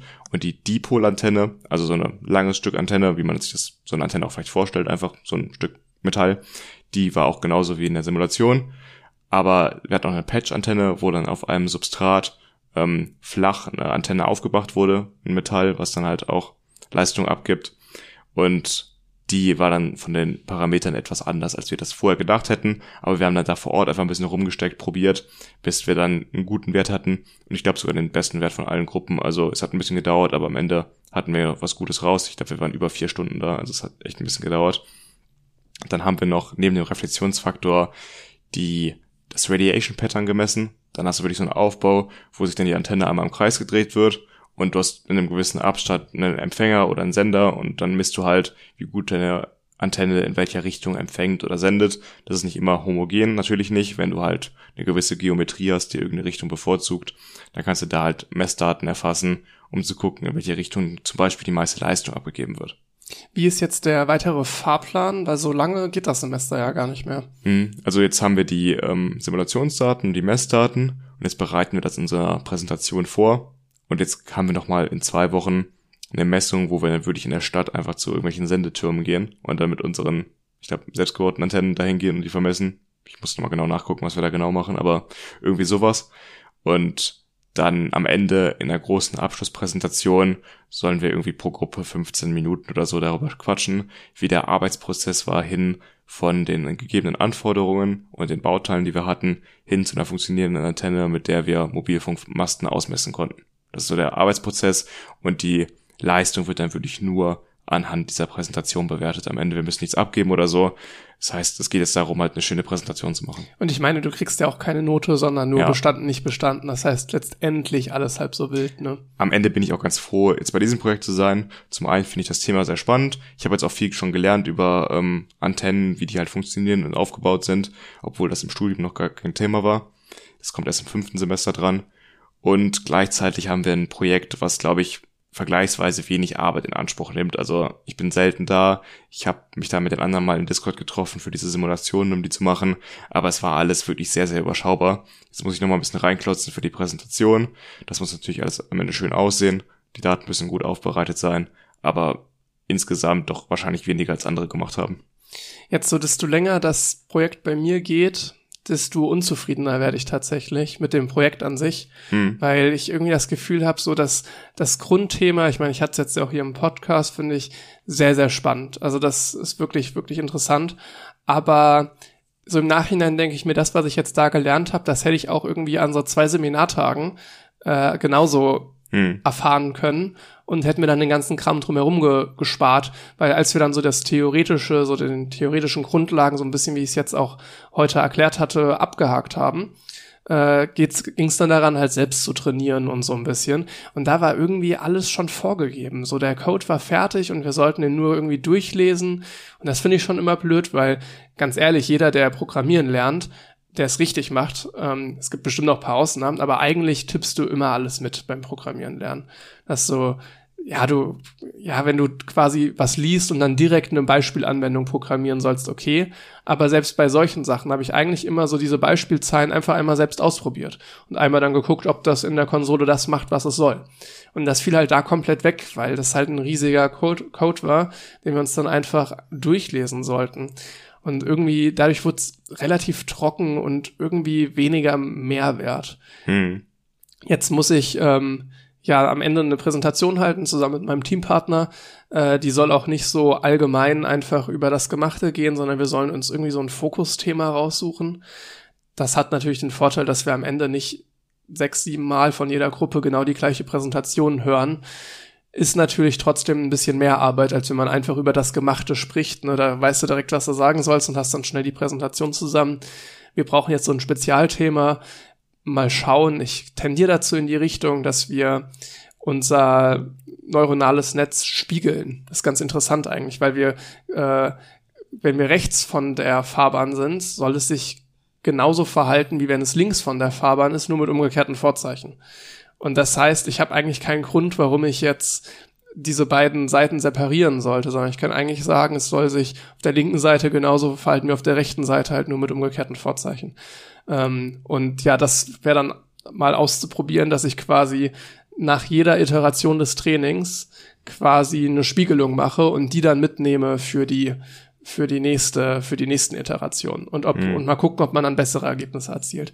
Das wäre jetzt so ein Fokusthema, was ich mir vorstellen könnte.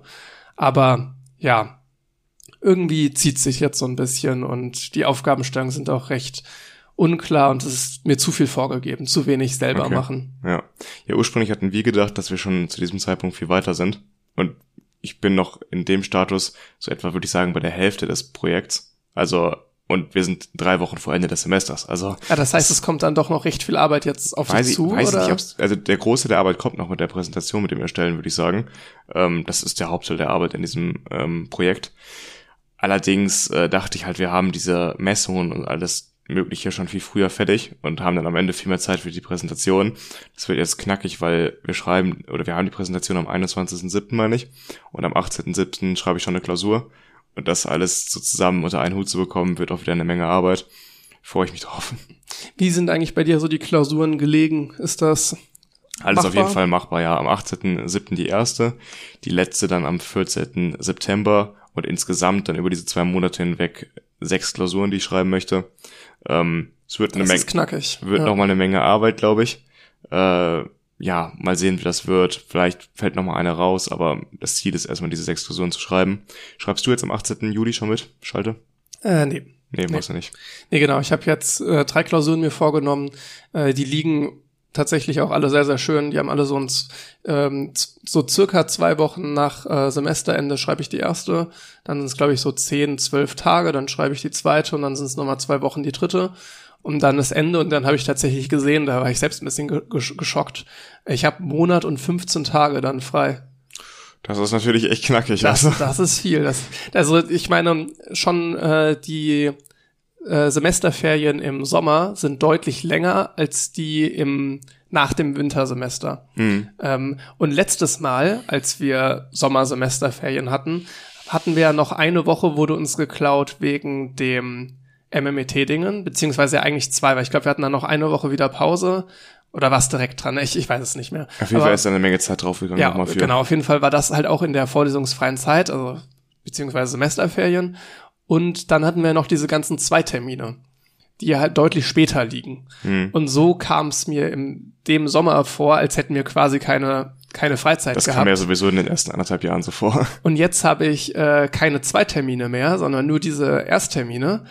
Und dann super viel Freizeit auf einmal. Also zum ersten Mal irgendwie wirklich mal Freizeit. Ich, wir hatten einmal so zwei, drei Wochen hatten wir im nach dem Wintersemester, nach der letzten Klausur. Ja, ich glaube, drei Wochen waren es, glaube ich, am Ende. Wochen, aber ja. ja. Ja, genau. Ja, ich schreibe ja, wie gesagt, noch GAMP, Grundlagen elektronischer Materialien das und war Bauelemente. Super spät, ne? Das hatte ich auch Das gehört. ist am 14. September die Klausur. Die ist ja noch relativ spät. Dann habe ich da vielleicht knapp einen Monat dann am Ende. Ich weiß nicht genau, wann es wieder weitergeht, aber Ist immer Ja. noch mehr, als wir eigentlich so vier Wochen sind, habe ne? ich auf jeden Fall dann. Ja. Und das ist schon auf jeden Fall eine ganz nette Zeit. Äh, vor allem, wenn ich das jetzt wirklich mit sechs Klausuren durchziehe, bin ich danach wahrscheinlich eh ein Fall für die Klapse und dann, Ja. ja, ja, es ist sehr sportlich. ja mal, mal sehen. Also in einigen Fächern fühle ich mich sicherer, in anderen noch gar nicht. Also wirklich so noch ganz gar nicht. Also da bin ich ganz weit weg von irgendeinem Klausurniveau. Mal sehen. Ich habe mir tatsächlich jetzt mal so ganz, ganz grob, jetzt auch nichts aufgeschrieben, aber so ein bisschen im Kopf nochmal den Studienverlaufsplan aufgemacht und mir dann so überlegt, ja, welches Semester würde ich denn was für eine Klausur schreiben und wie lange würde ich dann brauchen und so. Das finde ich, gibt einem doch nochmal ein Gefühl, dass das ja ganz gut geht, so mit jetzt meinem, ich habe natürlich einen verlängerten Zeitplan, ne? Ähm, aber dass das, ja, dass das alles irgendwie ganz gut im Rahmen ist und ich da auch jetzt nicht das Gefühl habe, dass mich das, was ich mir da jetzt vorgenommen habe, mich überfordern wird. Also natürlich kannst du nicht sagen, dass man jetzt jede Klausur, die man sich vornimmt, besteht, diese, das hast du nie, einfach weil dieser Glücksfaktor bei den Klausuren sehr reinhaut. Bei den, bei den wirklich schwierigen Wir Klausuren. haben halt keine Abgaben in Form von Hausarbeiten oder sowas. Es ist halt auch immer, wenn man dann sich hinsetzt und eine Klausur schreibt, wir haben nur einen Termin pro Semester, dann ist es immer auch Tagesform, immer auch was wird abgefragt. Es ist eben nicht so wie bei einer Hausarbeit, dass man jetzt Wochen Zeit hätte dafür und wenn man sich das gut zeitlich einteilt, dass am Ende das Ergebnis auch irgendwie halbwegs immer stimmt. Bei einer Klausur kann halt einfach mal alles Negative zusammenlaufen. Ja, also bei ich, ich hatte Klausuren, wo ich wirklich gesagt habe, da habe ich alles perfekt verstanden und habe super viel für gelernt und notentechnisch Katastrophe. Ich hatte Klausuren, wo ich gesagt habe, so da ja, also dass ich da durchgekommen bin, ist aber auch ein Witz. Also tatsächlich, ich hatte eine Klausur, wo ich gesagt habe, eigentlich ich habe mit einer relativ guten Punktzahl da bestanden und ich habe mir gedacht, eigentlich kann es nicht sein, ne? Also Ja gut. ne, sowas gab's auch, ne? Ist die Seltenheit, muss man sagen. Also das hatte ich einmal. Ne? Aber an, ja, du hast diesen Glücksfaktor häufig bei den sehr schwierigen Klausuren, wo du einfach so ein bisschen brauchst. So kommst nicht drum herum, häufiger. Ja. Ja, jetzt kommen noch mal drei Wochen Semesterende, also die letzten Wochen, wo es nochmal um irgendwas geht. Äh, die Schüler haben jetzt schon Ferien. Ich glaube, heute fangen die Sommerferien an an diesem Freitag. Stimmt, ja. Ja. Ja, zumindest in NRW hier, ne? Dann werden wieder alle öffentlichen Plätze geflutet mit Schülern. Ja, ist schlimm. Super. Dann müssen wir wieder irgendwas. Ja, nee, das ist echt. Nee. Ich hatte eigentlich vor, noch hier in der Nähe von Aachen mal irgendwie an den Badesee oder sowas zu fahren. Wird dann ja auch wieder schwierig, wenn das dann voller wird, ne? Ja, ist die Frage, wie sehr es dich stört, wenn es voll ist. Aber Schon. ich, ich bin eh kein großer Badesee-Fan. Mehr als Aber ich bin Freibad. auch kein Schwimmbad-Fan. Also Ja. ich bin eigentlich wenig Fan von in Wasser gehen. mehr, mehr ist okay. Also ich bin gerade so durchgeschwitzt und durch, ne? Es ist viel zu warm. Ich würde alles geben dafür, gerade einen Pool zu haben und dann wieder reinzuspringen. Jetzt äh, bei dem Stoßwellenlabor, wo wir uns zum Prüfstand haben, haben die einen richtig fetten Pool aufgebaut. Nice. Das ist ich wirklich das ist nicht schlecht. Ja. ja, was, was ganz interessant war, ich war jetzt ähm, am Mittwoch beim Collective Incubator. Ich weiß gar nicht, ob ich den schon mal im Podcast erwähnt habe. Kann, kann gut sein. ja. Äh, und habe da eine Werkstattführung gemacht. Ich kann leider insofern nicht so viel dazu erzählen, weil ich die ganzen Be Namen von den Geräten, die die da haben, nicht mehr auf dem Schirm habe. So das, aber da steckt eine Code drin, ne? Nicht mehr normal.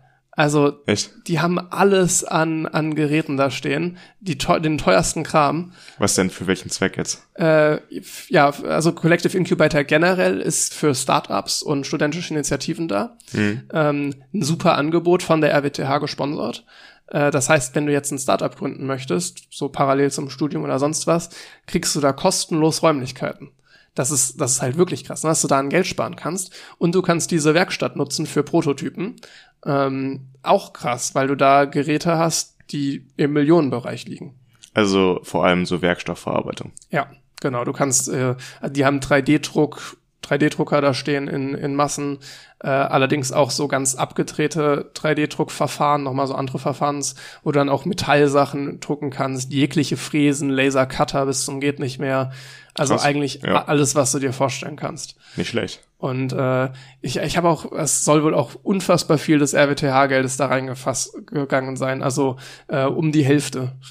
Hm. Und das ist also von dem Budget, was die haben. Also die haben da dermaßen ihr Geld rein versenkt. Das, Wo steht der? ähm, wenn du beim Bushof bist Ja. äh, und dann Richtung Ring quasi weg vom Zentrum gehst und dann die Verlängerung der Straße Ist nur für einfach. Leute interessant, die in Aachen Ja, wohnen oder ja. sich hier ist ein, auskennen. ist ein Ticken außerhalb. Das stört mich Okay, also nicht unbedingt Campus. So. Nee, nee, ist leider ein bisschen außerhalb. Ja. Das ist noch das Nervigste, weil ich bin da in letzter Zeit häufiger mal, ähm, weil die haben halt auch da Büroräume und so und die sind sehr, sehr gut ausgestattet. Also da hat wirklich auch mal jemand nachgedacht. Ne? Die haben Tische, wo du dein Handy drauflegen kannst zum induktiven Laden. Kann jetzt Nicht mein Handy schlecht. nicht, aber es ist erstmal ein ganz geiles Feature. Dann ziemlich nice Bürostühle überall, äh, an jedem, an jedem Arbeitsplatz, einen geilen Bürostuhl. Plus dann noch äh, nice Bildschirme, wo du dann deinen eigenen Laptop anschließen kannst. Und sogar so ein USB-C-Adapter ist direkt daneben immer. Also da hat wirklich mal jemand mitgedacht. Muss man sich dafür irgendwie anmelden oder so, um hinzugehen? Ähm, ja, du musst äh, entweder da halt mit deinem Startup irgendwie registriert sein oder äh, halt Teil der einer studentischen Initiative sein. Wie zum Beispiel das Base-Team auch. Genau, wie zum Beispiel das Base Team. Und dann konnte ich äh, einen Zugang da beantragen. Und jetzt habe ich auf meinem Handy so eine Schlüsselöffner-App. Also es funktioniert, glaube ich, über NFC oder Hm. Bluetooth oder sonst was. Und damit kriege ich halt die Türen auf. Ah, okay. Und das Teil hat 24-7 auf. Also Wochenende, nachts, du kannst da theoretisch die ganze Nacht durcharbeiten, wenn Krass. du möchtest. Klingt echt gut. Weil es halt auf so Startups, die dann auch sowas wollen, Ja. halt ausgelegt ist. Aber So verrückt, also ja. was mich da wirklich schockiert hat, dass da irgendwie in allen Teilbereichen, vielleicht abgesehen vom Standort, aber ansonsten wurde in allen Teilbereichen wirklich nachgedacht. Also es hat Potenzial, so dass, dass das immer offen ist, weißt du? Mhm. Als als Startup möchtest du nicht in deine möchtest du in deine Büroräume auch abends reinkommen. Ja. So ist also echt nicht nicht schlecht. Ja. Klingt echt nach einer guten Sache und nicht so, als wäre da jetzt unendlich viel Steuergeld versenkt worden einfach. Nee, also schon, aber Nicht versenkt, aber halt sinnvoll nicht versenkt, angelegt, ja. ne? Ja. Und äh, ich finde es wirklich, wenn ich so drüber nachdenke, krass für Startups einfach. ja. Die haben da übrigens einen Podcast-Raum. Also wenn wir so unser Podcast als leichten Startup verkaufen, könnten wir auch da Podcast aufnehmen. Ist ein bisschen anstrengend vielleicht, da musst du immer dahin. Mhm. Und unser Equipment, also ich weiß nicht, ob die da, wenn die, ich muss da Wenn gucken, uns- ob die wenn so uns- krasses Equipment da Wenn haben. wir uns da registrieren, wie machen wir das? Legen wir dann so eine Zuhörerstatistik vor? Uns hören 30 Leute. Besser nicht. Einfach, wir stellen uns der große Podcast als äh, naja, einfach Marketing betreiben ein bisschen, ne? Projekt. Äh, Genau. ich muss mal schauen, ob die da krasses äh, Equipment haben. Das habe ich, nach, ja. hab ich, hab ich gar nicht nachgeguckt. Das wäre natürlich ganz Ich meine, allein wenn ich den Zugang dazu hätte, wäre es ganz nett zum Lernen. Ne? Also, ja, darfst du offiziell nicht. Also es machen viele. Ja, natürlich. Ähm, aber offiziell steht drin, darf nicht als Lernraum gebraucht werden. Auch wenn ich jetzt sagen muss, wenn jetzt die Leute da sitzen und irgendwas für ihre studentische Initiative machen, dann kurz Mittagspause und danach dann so kurz eine Vorlesung schauen, so als, also irgendwie gehört das dann ja auch dazu. Wenn ich jetzt da hinkomme und den ganzen Tag da lerne einfach nur, dann ist vielleicht asozial, dann hätte ich ja auch einfach in den Lernraum der RWTH gehen können, aber wenn das so ein Mischmasch ist, ich da die Teamkollegen treffe, mit denen in Besprechungen bin, danach eine Vorlesung gucken möchte und dann wieder in eine Besprechung muss, so dann, ja, Ja, klar. ich Ja. glaube nicht, dass da jemand dann groß was sagt. Gut, dann kommen wir doch mit dem Thema jetzt zum Abschluss. Ja, ist eine lange Folge geworden. beenden dann diese Folge. Ich hätte sogar mir vorstellen können, dass sie noch länger wird, aber es ist auf jeden Fall keine kurze Folge. Nee, auf keinen Fall. Wir hatten ja echt einige Sachen zu besprechen und ähm, Bisschen was nachzuholen, ne? genau. Dann kommt in zwei Wochen die nächste Folge. Dann hoffentlich hat keiner von uns Corona. Ja, ich, ich hoffe auch. Jetzt sind wir ja beide durch. Das heißt, die Chancen stehen zumindest vorerst ganz gut. Auch wenn es ja viele ein zweites Mal kriegen. Ne? Naja, wollen Also- wir den Teufel nicht an die Wand malen? Wir haben es jetzt davor 31 Folgen geschafft. Mal gucken. Ja, genau. Ich muss mal schauen, ob ich, ob ihr diese Folge jetzt freitags oder samstags schon hören könnt. Das ist ein bisschen zeitkritisch gerade. Ja. mal, mal schauen. Naja, wir haben Ähm, viel zu tun aktuell. Genau. Ansonsten, wie immer, äh, lasst uns gerne eine Bewertung da bei Apple Podcasts oder bei Spotify. Ihr könnt uns auch immer eine E-Mail schreiben mit Kritik, Verbesserungsvorschlägen, Themen, die wir unbedingt mal behandeln müssen. Und schaut doch mal bei Instagram vorbei. Da kriegt ihr auch die Ankündigungen, wenn mal eine Folge ausfallen sollte. Stimmt, ja. Also wer da letzte, vor, vor zwei Wochen panisch gesessen hat, bestimmt ganz, ganz viele Menschen. äh, auf Instagram hätte man's hätte man's erfahren können. Aber gut. Ansonsten, äh, ich glaube nicht, dass wir so schnell, schnell auf, ohne Ankündigung aufhören werden. Nee, das sowieso nicht. Insofern, es wird, es werden doch noch einige Folgen kommen. Gut. Dann hören wir uns in zwei Wochen wieder. Bis dann. Ciao. Das war 2 mit Potenzial. Jeden zweiten Freitag erscheint eine neue Folge überall, wo es Podcasts gibt. Anmerkungen, Feedback oder Themenvorschläge kannst du uns gerne per E-Mail zukommen lassen. Oder du schaust mal bei Twitter und Instagram rein. Alle Infos in den Show Notes.